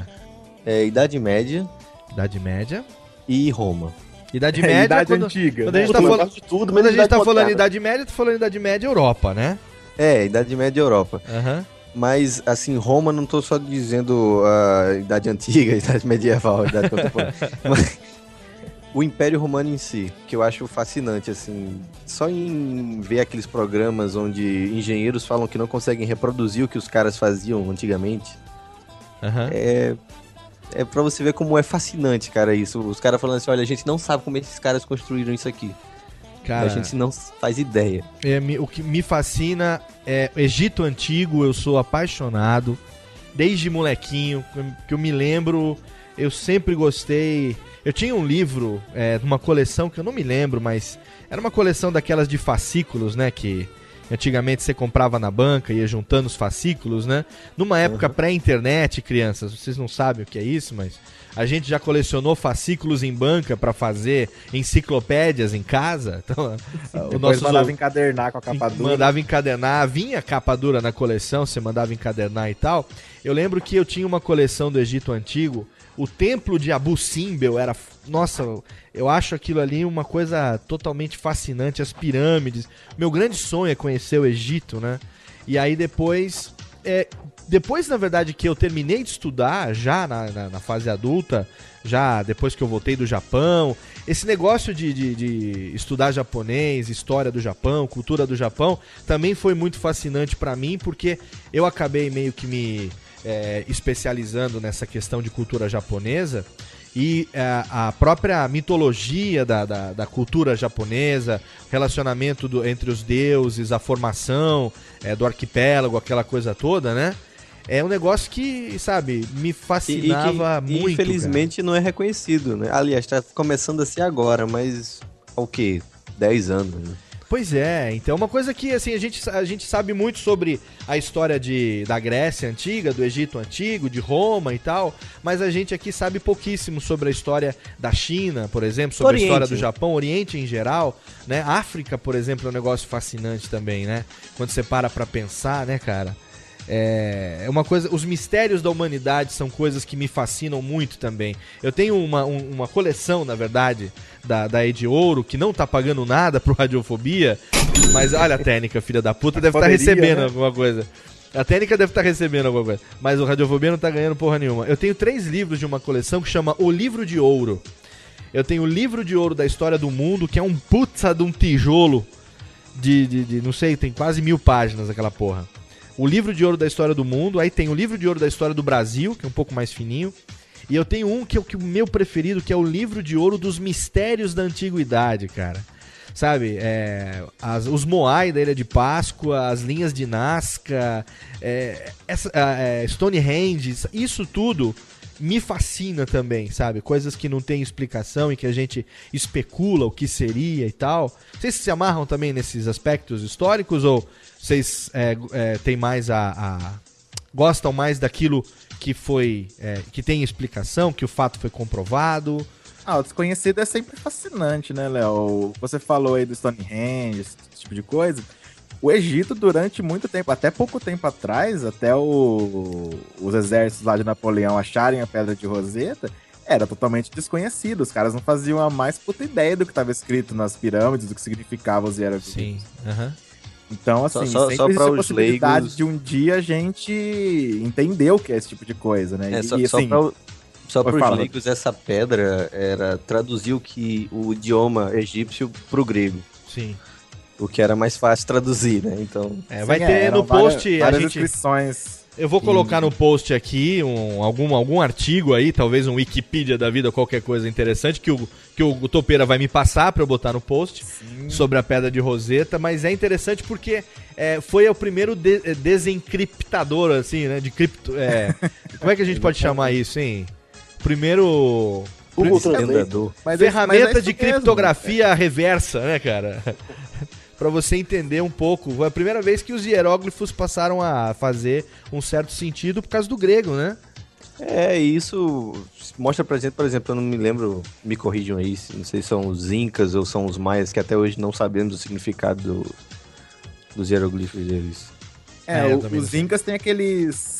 Nossa, esqueci o nome agora, Kipa, eu acho, aqueles cordõezinhos que os caras não fazem também, a menor ideia do que significa aquilo. É, toda a comunicação, isso era muito legal, cara, que a comunicação dele era o seguinte, era um cordão. Rolou? Cadê o Rodrigo? Então, ele desvendou a comunicação e foi É. morto por um Inca. Rodrigo, Um per- perdemos contato com o Quarto Sinistro. Alô, Terra para Quarto Sinistro. Alô, alô, alô. Alô, estamos de volta. Opa. Então, o que, que tem? O cordão do quê? Como? É quando? muito interessante porque é o seguinte, a comunicação deles era um barbante, um cordão, É. e várias pedrinhas, vários pingentes organizados em determinada ordem, uma mensagem. Ah. Nós fazemos a menor ideia do que significa. Como é que. Qual era o significado, né? Exato, não temos um alfabeto. Não tem como decifrar. É, é muito legal você acompanhar assim material novo, saber o que está acontecendo. Porque de vez em quando as coisas são totalmente derrubadas. Por exemplo, há muito tempo, é, Napoleão, por exemplo, que foi derrotado pelos ingleses, Hum. trancado na Helena, né? E falaram que ele morreu porque os ingleses envenenaram aos poucos, né? Os ingleses envenenaram o quê? Aos poucos, Napoleão. Ah, aos poucos. A gente tá, a gente tá com um probleminha no, no- na conexão do Rodrigo aqui, tá dando uns picote. Vou fazer o seguinte, eu vou chamar o nosso bloco derradeiro de melódias. Enquanto isso, eu dou um reset na nossa conexão do Skype aqui. E eu acho que na volta do bloco a gente já volta com uma conexão melhor. Podemos fazer assim? Sim, fecha Muito- o torrent aí, Rodrigo. Tô bem. Para de baixar a putaria aí, Rodrigo. Porra! Libera a conexão para gravação do programa. A gente vai agora pro nosso derradeiro bloco de melódias. Mais uma música pedido do Topeira, que é uma do Rush. E na sequência tem a música pedida do meu amigo Pedrão. Agora é o seguinte, antes de ir para esse bloco de melódias, eu quero agradecer toda a galera que tá ouvindo ao vivo pelo nosso canal no Ustream. E para você, lógico também, que fez o download em radiofobia.com.br. Mas eu quero mandar um abraço especial, na verdade são três abraços especiais que eu quero mandar aqui ao vivo através das ondas internetais do Radiofobia. Radiofobia, gostou? Radiofobia agora, Périga? Um picote até na sua coração. Até na, não, até na minha língua deu picote agora. Eu quero agradecer aqui a conexão das, de três divas, de três damas que estão aqui ouvindo esse programa nesse momento. Minha querida Angélica Helles, lá do Masmorracast, direto do Guarujá. Estou com saudade de Angélica Helles. Quero agradecer também a conexão aqui, diretamente de Foz do Iguaçu, da minha querida Aline Sigmund, a coisa mais linda de Sigmund, ouvindo esse programa nesse momento. Nossa querida The Real Giovanna também, lá do Garotas Geeks. E também a minha querida Clara Lopes Assis, diretamente de Minas Gerâncias, lá do município de Bom Despacho, Minas Gerâncias. Essas meninas desocupadas que não têm o que fazer e ficam ouvindo os programas nesses momentos. Técnica, essas crianças estão precisando de salva de palmas. Muito obrigado. Vamos lá então para o nosso derradeiro bloco de melódias. Tá na hora de ouvir mais uma do Rush, pedido do Topeira. Daqui a pouco a gente volta, lhes.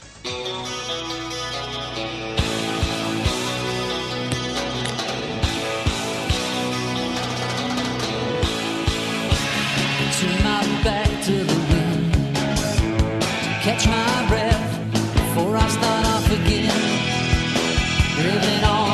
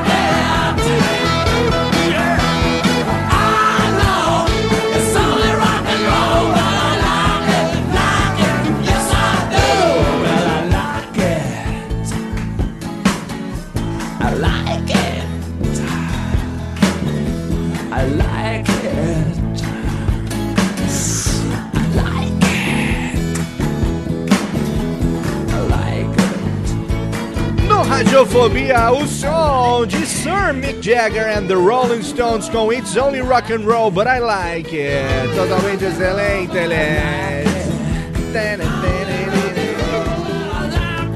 Exatamente, antes teve também o som do Rush Time Stand Still, música pedida pelo meu amigo Gabriel Topera Perboni e essa do Rolling Stones, pedido do Pedro Ferrari.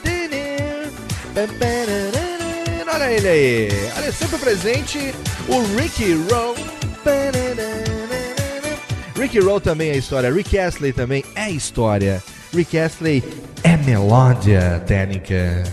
Sinto que estou ficando gripado com a voz embargada, não posso gritar nesse momento. É até bom, porque assim eu evito que o síndico bata na minha porta nesse horário. Totalmente excelente. Meus amigos, eu quero dizer o seguinte: algo. Olha que lindo, Pedrão! Valeu, Pedro. Que delícia de raspada no, no cabo Não, que tava você no mudo agora. Ah, Não, tirou cara, do mudo. Eu tô falando, ele é viciado em apontar lápis, cara. Tá Ai, apontando que lápis. delícia, maldito. meus ouvidos ag- agradecem nesse momento. Isso é bullying, hein? Isso da É cadeia. É bolinha, é bolinha. Eu quero dizer o seguinte, há mais ou menos, eu não vou saber, mas acho que é mais ou menos um ano, um pouco mais, um pouco menos, se eu posso estar falando bobagem, eu descobri o Histórica através da minha querida Angélica Hellish, mandando no Twitter e mandando também, comentando acho que no Masmorra, e aí eu descobri e fui lá, fiz o download do primeiro programa e foi um dos que eu pude acompanhar logo no começo, é, fazendo o download dos primeiros lá, desde o número 1, um, é, ouvindo todos, porque o formato é, me cativou logo no início. É um programa que tem melhorado, sabe, é, não digo visivelmente, porque é um podcast, então, audivelmente o programa tem melhorado, visivelmente também, porque o layout do site tá sempre mudando, tá cada vez melhor. Quero que você me conte, Topeira, como é que foi a ideia de transformar esse seu, esse, a sua paixão por história é, num site, num podcast, e como é que foi ir agregando esse processo de é, trazer seu irmão, o professor, que também é professor, por que não, né? Sim, sim. E agregando esses malucos aqui, esses caras que estão aqui hoje, como o Pedrão e o Rodrigo. Como é que foi essa ideia, hein? Então, é, eu sempre tive essas conversas que eu tenho no podcast com eles, eu sempre tive com o meu irmão. É, inicialmente, quando ele morava aqui em Ribeirão Preto ainda comigo. Depois que ele foi para Franca estudar e para Rio Preto trabalhar, a gente continuou tendo essas conversas por telefone, por Skype. E, mansão, e além de apaixonado por história, eu tenho outra paixão também que é a tecnologia do áudio, né, cara? Eu adoro tudo relacionado a áudio, tenho pilhas e pilhas de equipamento aqui. E quando eu conheci o pod... a tecnologia podcast, lá em 2005, 2006, eu tive a ideia, pô, vamos fazer isso. E ele falou, ah, não, não tem tempo, blá, blá. E esse negócio ficou sempre largado de lado. E o japonês, que hoje não tá mais com a gente, que botou pilha, vamos fazer um podcast, fazer um podcast, vamos fazer esse de humor, não sei o que tem. Eu falei, pô, cara, podcast de humor já tem tantos bons, né, cara, larga a mão. E aí ele falou, então vamos fazer de história. Eu falei, porra, demorou, né, cara? Eu só peguei a conversa que eu tinha com meu irmão e editei. e coloquei no ar, cara. E Cara, que legal isso, Com o cara. tempo, lógico, isso tomou uma proporção muito maior do que a gente imaginava no começo, né? E, e, e melhorou de uma, de uma maneira assim que a gente começou a atrair pessoas de fora, né? É, inicialmente o próprio japonês, que ele deu a ideia e não participou no começo, aquele viado. né? Ele falou, faz aí, se vira. Rodrigo Ele japonês achou o barco. É, na- é, depois ele largou mão, agora ele tá ocupado demais. Tem, tá namorando, né, cara? Tem mais o que fazer da vida. Mas a gente foi, perdão, a gente foi melhorando e, e foram aparecendo outras pessoas, né? Inicialmente o, o Rodrigo, né? Rodrigo do Quarto Sinistro, que agora é o Rodrigo Barros, ele é um cara sério lá, ele é inteligente. Aham. É, não faço piada. É. É, só O- no o pauta Lucas- livre, né? É. lá ele não faz piada. Ouçam lá, vocês É. vão ver se ele não faz piada. É. Mas. E até pessoas, cara, assim, que é- Madeira! É Meu braço, porra! Muito bom, cara. Tá- Quem não sabe do que eu tô falando, o link tá no post, você vai ter que ouvir, vai ter que descobrir onde é que tá essa porra. Eu não vou contar, não, não vou contar, não vou contar. E até aconteciam umas coisas bizarras, tipo o Pedro, assim, que é um cara que tá, pô, acabando o doutorado dele, ele, poderia estar fazendo qualquer coisa da vida, cara. É. E, e assim, ele se interessou pela ideia e falou, pô, vamos fazer. Ele- inicialmente ele entrou em contato como ouvinte, a gente foi conversando e, e, as ideias meio subversivas que nós temos foram sincronizando. E, e é legal, cara, cada vez aparece mais gente interessada em ajudar, assim. Então eu creio que o, que o projeto realmente tá, tá crescendo. tá cada vez melhor o site, né? A gente vê a dedicação que, que você tem, que a equipe tem, é, a organização, o layout do site, sabe? Bonitinho, um tema bem legal. É, quem que mexe lá com você? Você que faz tudo sozinho? Então, cara, pior que é. Então. Eu entendo tanto de programação web quanto uma formiga entende de Ah, é. geologia vulcânica, mas cara, eu mais uma coisa que eu fui fazendo por Tá conta, assim, fui aprendendo por É, eu gostar também, de ler mesmo. cara. Aqui também, é o exército de um homem só, há quase três É. anos fazendo. Há quase três anos fazendo aquilo por gosto mesmo, por tesão, por prazer, né, pô? É, Uhum. Ainda que não tivesse ninguém, graças a Deus, hoje tem muita gente ouvindo. É, o Radiofobia, pra mim, hoje é, é uma grande vitrine, uma ótima vitrine. É, tá se transformando também em pessoa jurídica. A gente tem é, já algumas coisas aí. Eu, pro- profissionalmente, é, seguindo esse caminho, fazendo edição, produção de áudio também, que eu também sou apaixonado. Topeira sabe disso, né? É, Sim, essa questão da- entusiastas e entusiasmados se separam. com né, certeza. E eu, eu continuo sendo entusiasmadíssimo, mas entusiasta ativo. Eu levanto a bandeira do podcast. Eu é, o que eu puder fazer, eu vou fazer. A gente tá tentando cavar um negócio foda pra próxima Campus Party. Pra podcast, se rolar, vai ser histórico. Não, não dá pra prometer, não dá pra falar ainda o que, que é, mas a gente tá se esforçando, sabe? Nos bastidores, não é só no que aparece, não é só é, em rede social. Não, a gente, sabe, tá mexendo pauzinhos pra tentar fazer com que essa é, essa mídia, né, que hoje já deixou de ser ferramenta, se tornou uma mídia, seja respeitada como tal, tenha a sua capacidade. É, tem a sua capacidade de atingir o seu público que é fidelizado, que nós não temos ouvintes, na verdade, nós temos assinantes, né? As Uhum. pessoas, elas chegam ao podcast, elas têm que querer ouvir, elas não caem de paraquedas, como um cara que tá no boteco e tá ouvindo uma rádio, não. Ele tem que ouvir uma indicação de alguém, ele tem que clicar num link, ele tem que, né, é, ver lá um... Reclamar do feed. Reclamar do feed, curtir alguma coisa no Facebook, né? Tucutar no Facebook, ter um RT lá no, no Twitter, enfim, ele tem que querer fazer isso. E o Topeira, a gente, né, eu pelo menos percebo, compartilho essa mesma paixão, é, admiro muito isso é, quando eu vejo que a pessoa tá fazendo aquilo com esmero, com esforço. E quem te conhece sabe da sua deficiência, sabe de- como você supera isso. Cara, tem muita gente, meu, que teria, sabe, tudo pra fazer e muitas vezes se acomoda, faz aquele negocinho meia boca, half mouth ali, acha que tá tudo bem, né? Ah, tem que ouvir essa é. porra aqui.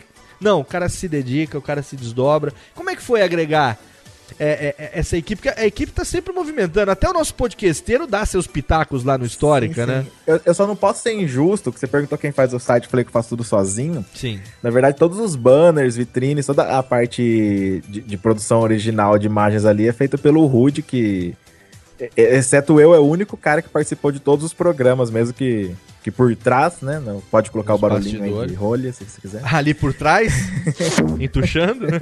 Exatamente. É? É, o único cara que tá ali comigo desde o começo em todos os episódios, né? Tem que. O cara é irmão mesmo. Mas inicialmente foi eu e meu irmão e o Uhum. Rude, né? Que teve a ideia de. Vou fazer aí pra vocês também, né? Uhum. E depois apareceu o japonês, que já pulou fora do barco, porque ele tem mais o que fazer da vida. E depois surgiu o Rodrigo, que é, pô, o Rodrigo, assim, eu ouvia, né, os podcasts com a participação dele e falava, pô, cara retardado, né, velho? Mas, sei lá, em algum momento eu vi em algum lugar ele falando de história. Ah, sim, foi no, no Pirata Cast, falando sobre a história dos piratas. Falei, porra, esse cara entende, velho. E aí eu fui atrás dele, ele, cara, prontamente ele aceitou. Não sei se ele, se ele botou fé na hora ou não. Mas ele aceitou Fiquei, fiquei e. queixando, fiquei falando, não, quando é que vai ser aí? Não, quarta, não, quarta não dá. Cara, eu vou te falar um negócio. é, não é porque ele tá aqui, tá nem, não precisaria disso e não preciso. Mas eu digo com orgulho que Rodrigo Barros, conhecido como Rodrigo do Quarto Sinistro, é um dos jovens mais inteligentes que eu conheço, cara. É uma das. é, não parece que ele tem 19 anos. Não, né? pare... não, não é questão de, de ter. Cara, ele é articulado, inteligente, pô, bem humorado, engraçado, cabeça. Né? Ainda bem que ele é viado pra poder equilibrar, né? O... Filha da É, além do cara ser culto, inteligente, né? Ainda é babaca, cara. Pô, né, Ninguém pode ser tudo de bom assim nessa Quanto vida, né, Rodrigo? e vocês, como é que foi pra você, Pedro, é, entrar pra essa família histórica, hein? Nossa, eu, eu, eu sempre fui apaixonado por podcast, sabe? Eu achei, sempre achei essa mídia, esse suporte, né? Uhum. Fantástico. E aí, quando o Histórico, eu acho que tava no segundo, terceiro episódio, eu conheci os caras, irei, ouvia tudo, assim. É, na época ainda era semanal, não era, Gabriel? Acho que era semanal. É, era né? quinzenal no início. era Quinzenal. E aí, quando teve um episódio sobre a Revolução Francesa, se não me engano, eu mandei um e-mail, trocando uma ideia e tal. A gente começou a trocar e-mail, eu e o Gabriel. Aí eu comentei do que eu tava fazendo, que eu tava pesquisando, é, que eu tava estudando lá no doutorado. Ele se interessou pelo tema, pô, bora fazer um cast sobre isso. E aí a gente ficou brincando com isso um tempão. Aí foi no meio que o Gabriel teve um problema de saúde, foi, Gabriel? No início do ano aí. É, no começo de ano o bicho aqui foi. Foi, foda. ficou o barra. E aí depois a gente voltou e eu co- comecei a colaborar aqui e acolá. Nossa, é um prazer tremendo, cara. Essa equipe é um barato, o pessoal é muito gente boa. É, e essa parceria acab- acabou não, né? Ela culminou no seu ápice agora com a, com a produção desse último podcast, a edição 24 da Visão Histórica, que é sobre a tese de doutorado do Pedro, né? Que é o caso lá do Febrônio Índio do Brasil. As revelações do Príncipe do Fogo. Exatamente. É, e, cara, e aí também teve a participação do Lucas, né? O, o seu podcasteiro. Nosso Lucas Amura. Lucas Amura, claro. Que, que é nosso locutor lá, tá, tá agora, agora a voz padrão do histórico. Ó o tá podcasteiro. Ó o podcasteiro. Voz padrão. Lucas, que também é um grande amigo, ele também, também é uma das pessoas mais cultas que eu conheço. Não é só uma bela voz, não é só um corpinho sarado, não. Ele é um cara foda pra caralho. É. Inteligentíssimo também. E é cara legal simplão, ele é um- né, cara? e- Quem, é. quem conversa com ele, o cara é poliglota, o cara sabe um. O cara tem uma Puta, cultura. cara, eu, genial, olha, eu assim. falo, eu falo japonês, eu sou. Quem me conhece aí da, da Podosfera, mundo afora, sabe que eu falo japonês, gosto, trabalho com isso no dia a dia já há quase 20 anos. Mas, velho, eu baixo a cabeça pra um cara que, como o Lucas Amura, fala Esperanto, velho. É professor de Esperanto. Cara, o cara teve, ele teve um programa de rádio em Esperanto, velho. Fantástico. Você não bota uma fé nisso. Quando eu fiquei sabendo disso, uma vez ele mandou um comentário de, de voz, aqueles e-mails de voz que ele fazia a respeito do, do, do Radiofobia, falando, né? Que ele ouviu Radiofobia e tudo mais. Eu peguei, cara, eu falei assim, velho, olha o nível dos ouvintes. Eu achava que a gente só tinha ouvinte retardado, que era só um bando de desocupado, cara que tomava gardenal de dia, babava de noite e tal. De repente eu vi que, porra, não, tem os caras, sabe? E eu- a gente tem recebido uns e-mails assim também, de pessoas assim, cara casado, pai de família e tal, pô, eu ouço vocês, sabe? Eu desopilo, me lembro do rádio, não sei o que e tal.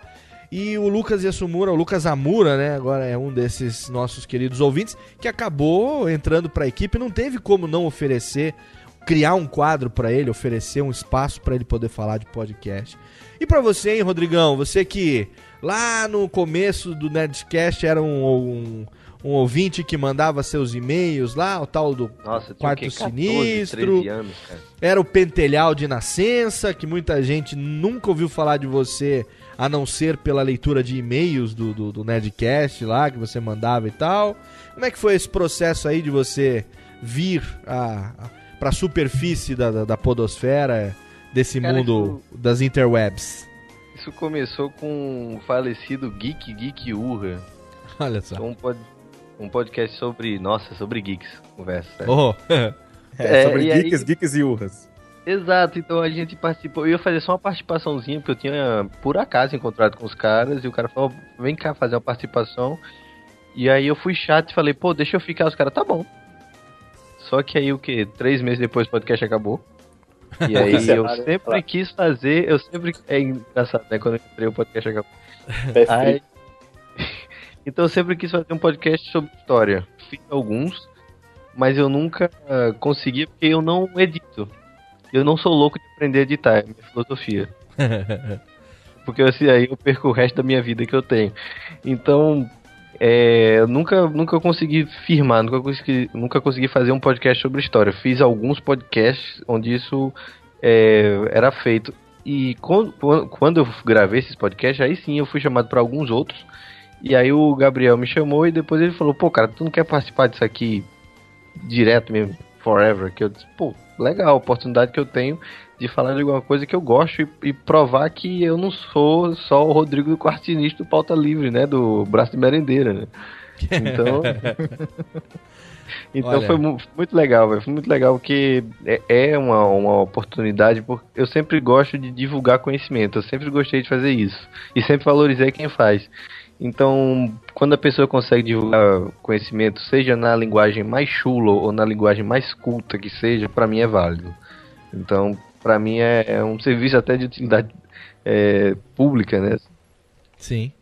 É legal que tanto no caso do Pedro quanto no caso do Rodrigo, o Lucas também, o- Uhum. o, Lucas Rosa, o Lucas Amura, Sim. to- to- todo o pessoal da equipe, é, eles atenderam prontamente, assim. Eu falei, pô, você não quer participar, cara? Fazer um, um- alguma coisa aqui com a gente? Participar de algum podcast? Tava chorando, né? Pô, valeu, tava esperando. É, tipo. Ninguém nunca falou assim, não, não quero, cara. Dane-se, vai pro inferno, não quero fazer, não sei, vou ficar enrolando aqui.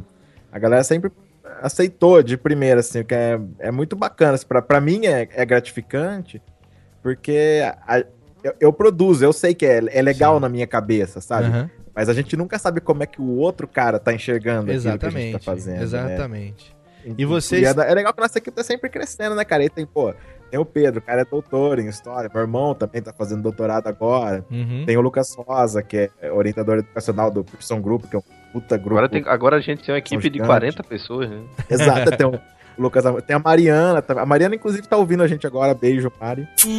E, que é jornalista também, entrou no último revisão aí. Então, porra, cara, tá- a equipe tá crescendo assim, tá vindo gente legal, não é qualquer babaca também.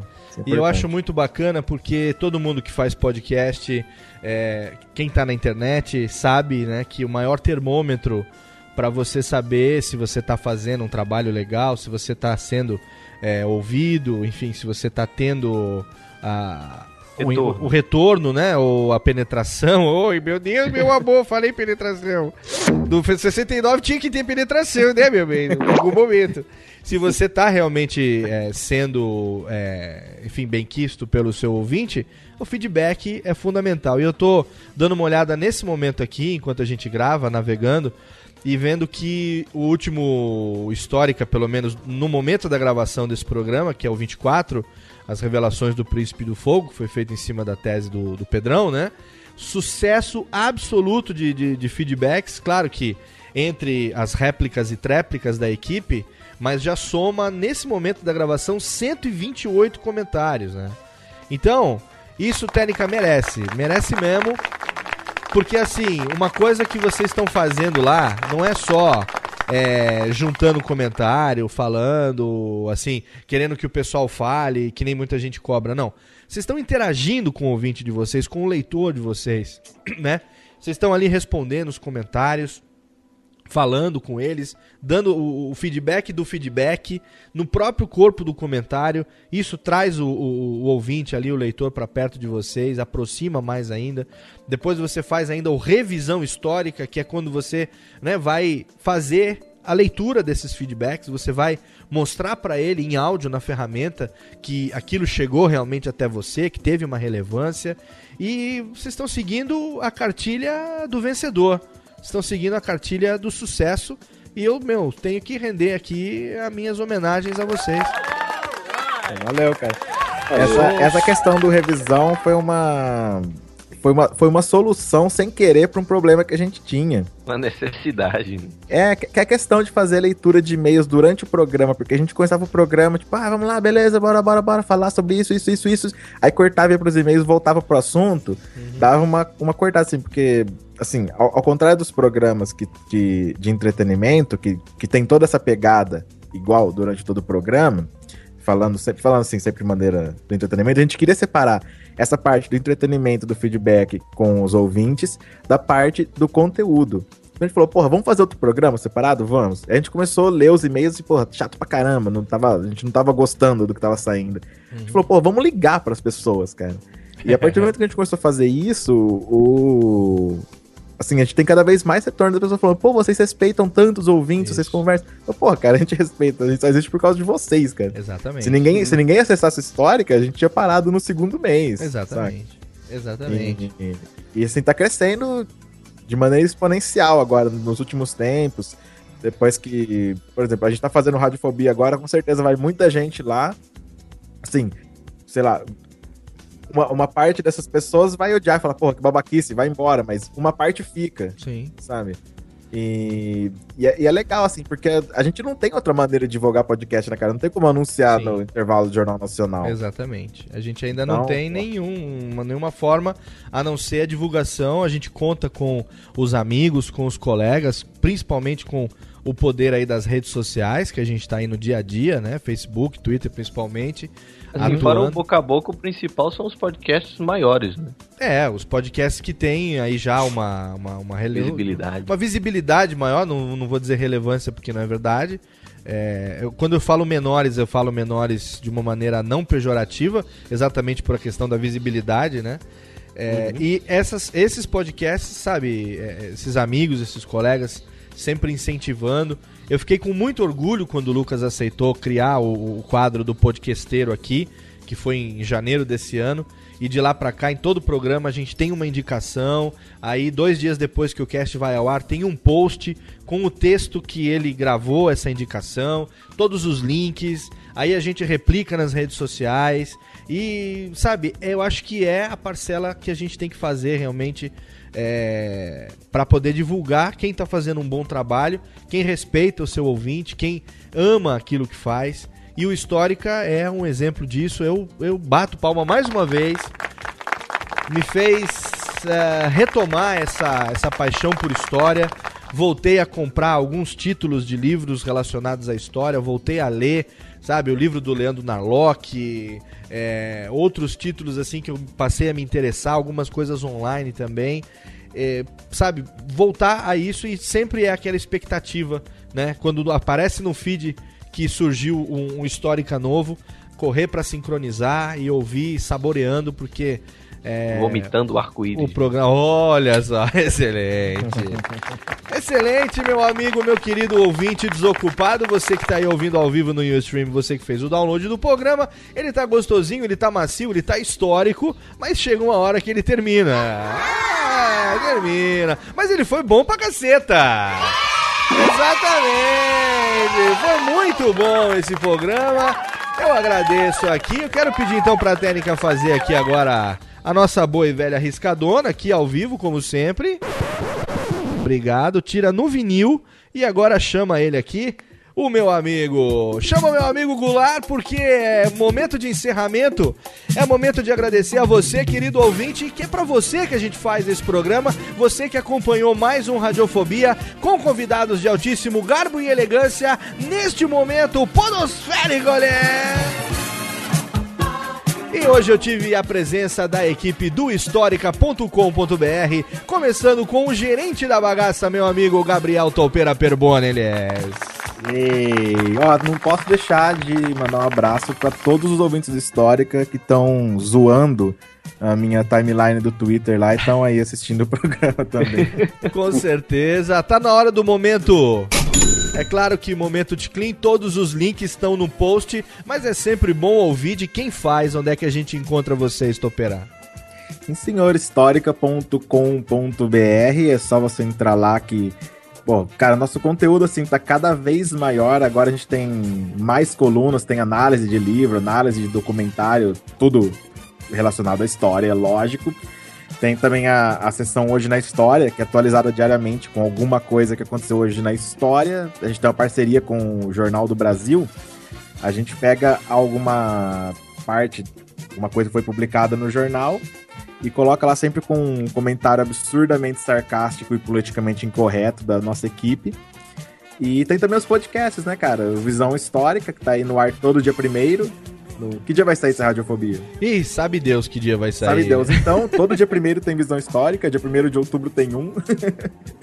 e tem também o Revisão, onde a gente troca uma ideia com os ouvintes todo dia 25. E eventualmente, quando a gente consegue acesso a alguma celebridade, tem uma entrevista histórica também. Muito bom. E, e fala, você falou do site. É, em outubro a gente está estreando um novo site com um novo layout absurdamente melhor. Olha aí, uma salva de palmas. Merece. Quero agradecer também a presença do meu amigo Pedro Ferrari nesse momento, nesse programa. Obrigado, Pedrão. Opa, abraço, Léo. Sempre um prazer. E agora vamos aqui fazer um convite para você aparecer lá no Visão Histórica lá. A fazer hora um tema que história quiser. da rádio, que tal? A hora que quiser, a hora que me chamar, eu vou com todo prazer, com toda a honra. Aprofundar. Eletropaulo a permitido. Questão. Se a companhia de energia elétrica e o provedor de internet permitir, eu estarei lá a qualquer momento. Obrigado, Pedrão. Obrigado mesmo, cara. Não, ação. Todos os twitters dos, meu amigo, dos meus amigos, é claro que estão aí no post também, inclusive o dele, que é figurinha carimbada, mas é sempre bom recebê-lo e falar com ele, meu amigo Rodrigo Barros, também conhecido como Rodrigo do Quarto Sinistro. Ou tá pior que o Jabu, né? Falar apresentação. né? Por quê?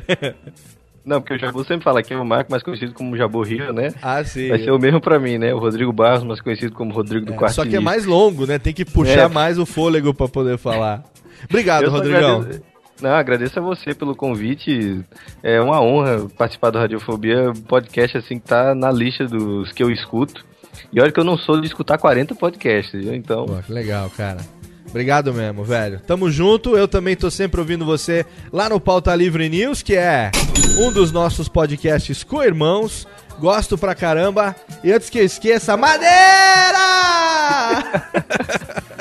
É isso aí, muito obrigado ouvinte desocupado por ouvir esse programa. Como você sabe, daqui a duas semanas tem mais um programinha pra você. Compre o livro, leia o disco, plante o filho, faça uma árvore ou vice-versa. E até logo, lhes!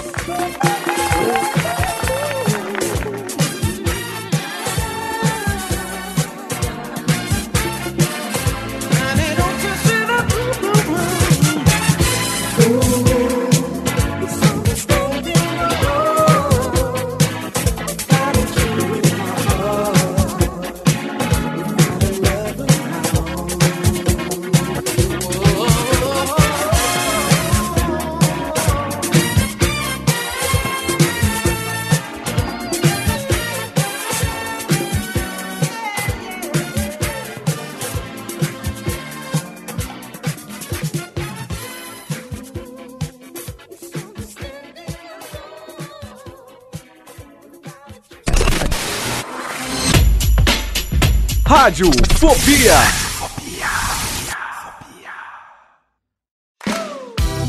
Eu sou Léo Lopes e quero convidar você a ouvir o Pod Notícias, a sua dose semanal de informação sobre o mercado de podcasts no Brasil e no mundo. Um podcast curtinho de 15 minutos com o resumo de tudo o que acontece nesse universo do podcast que cresce a cada dia e que chega até você toda segunda-feira às 7 horas da manhã no seu agregador de podcast preferido e também no YouTube. Acesse agora em podnoticias.com.br.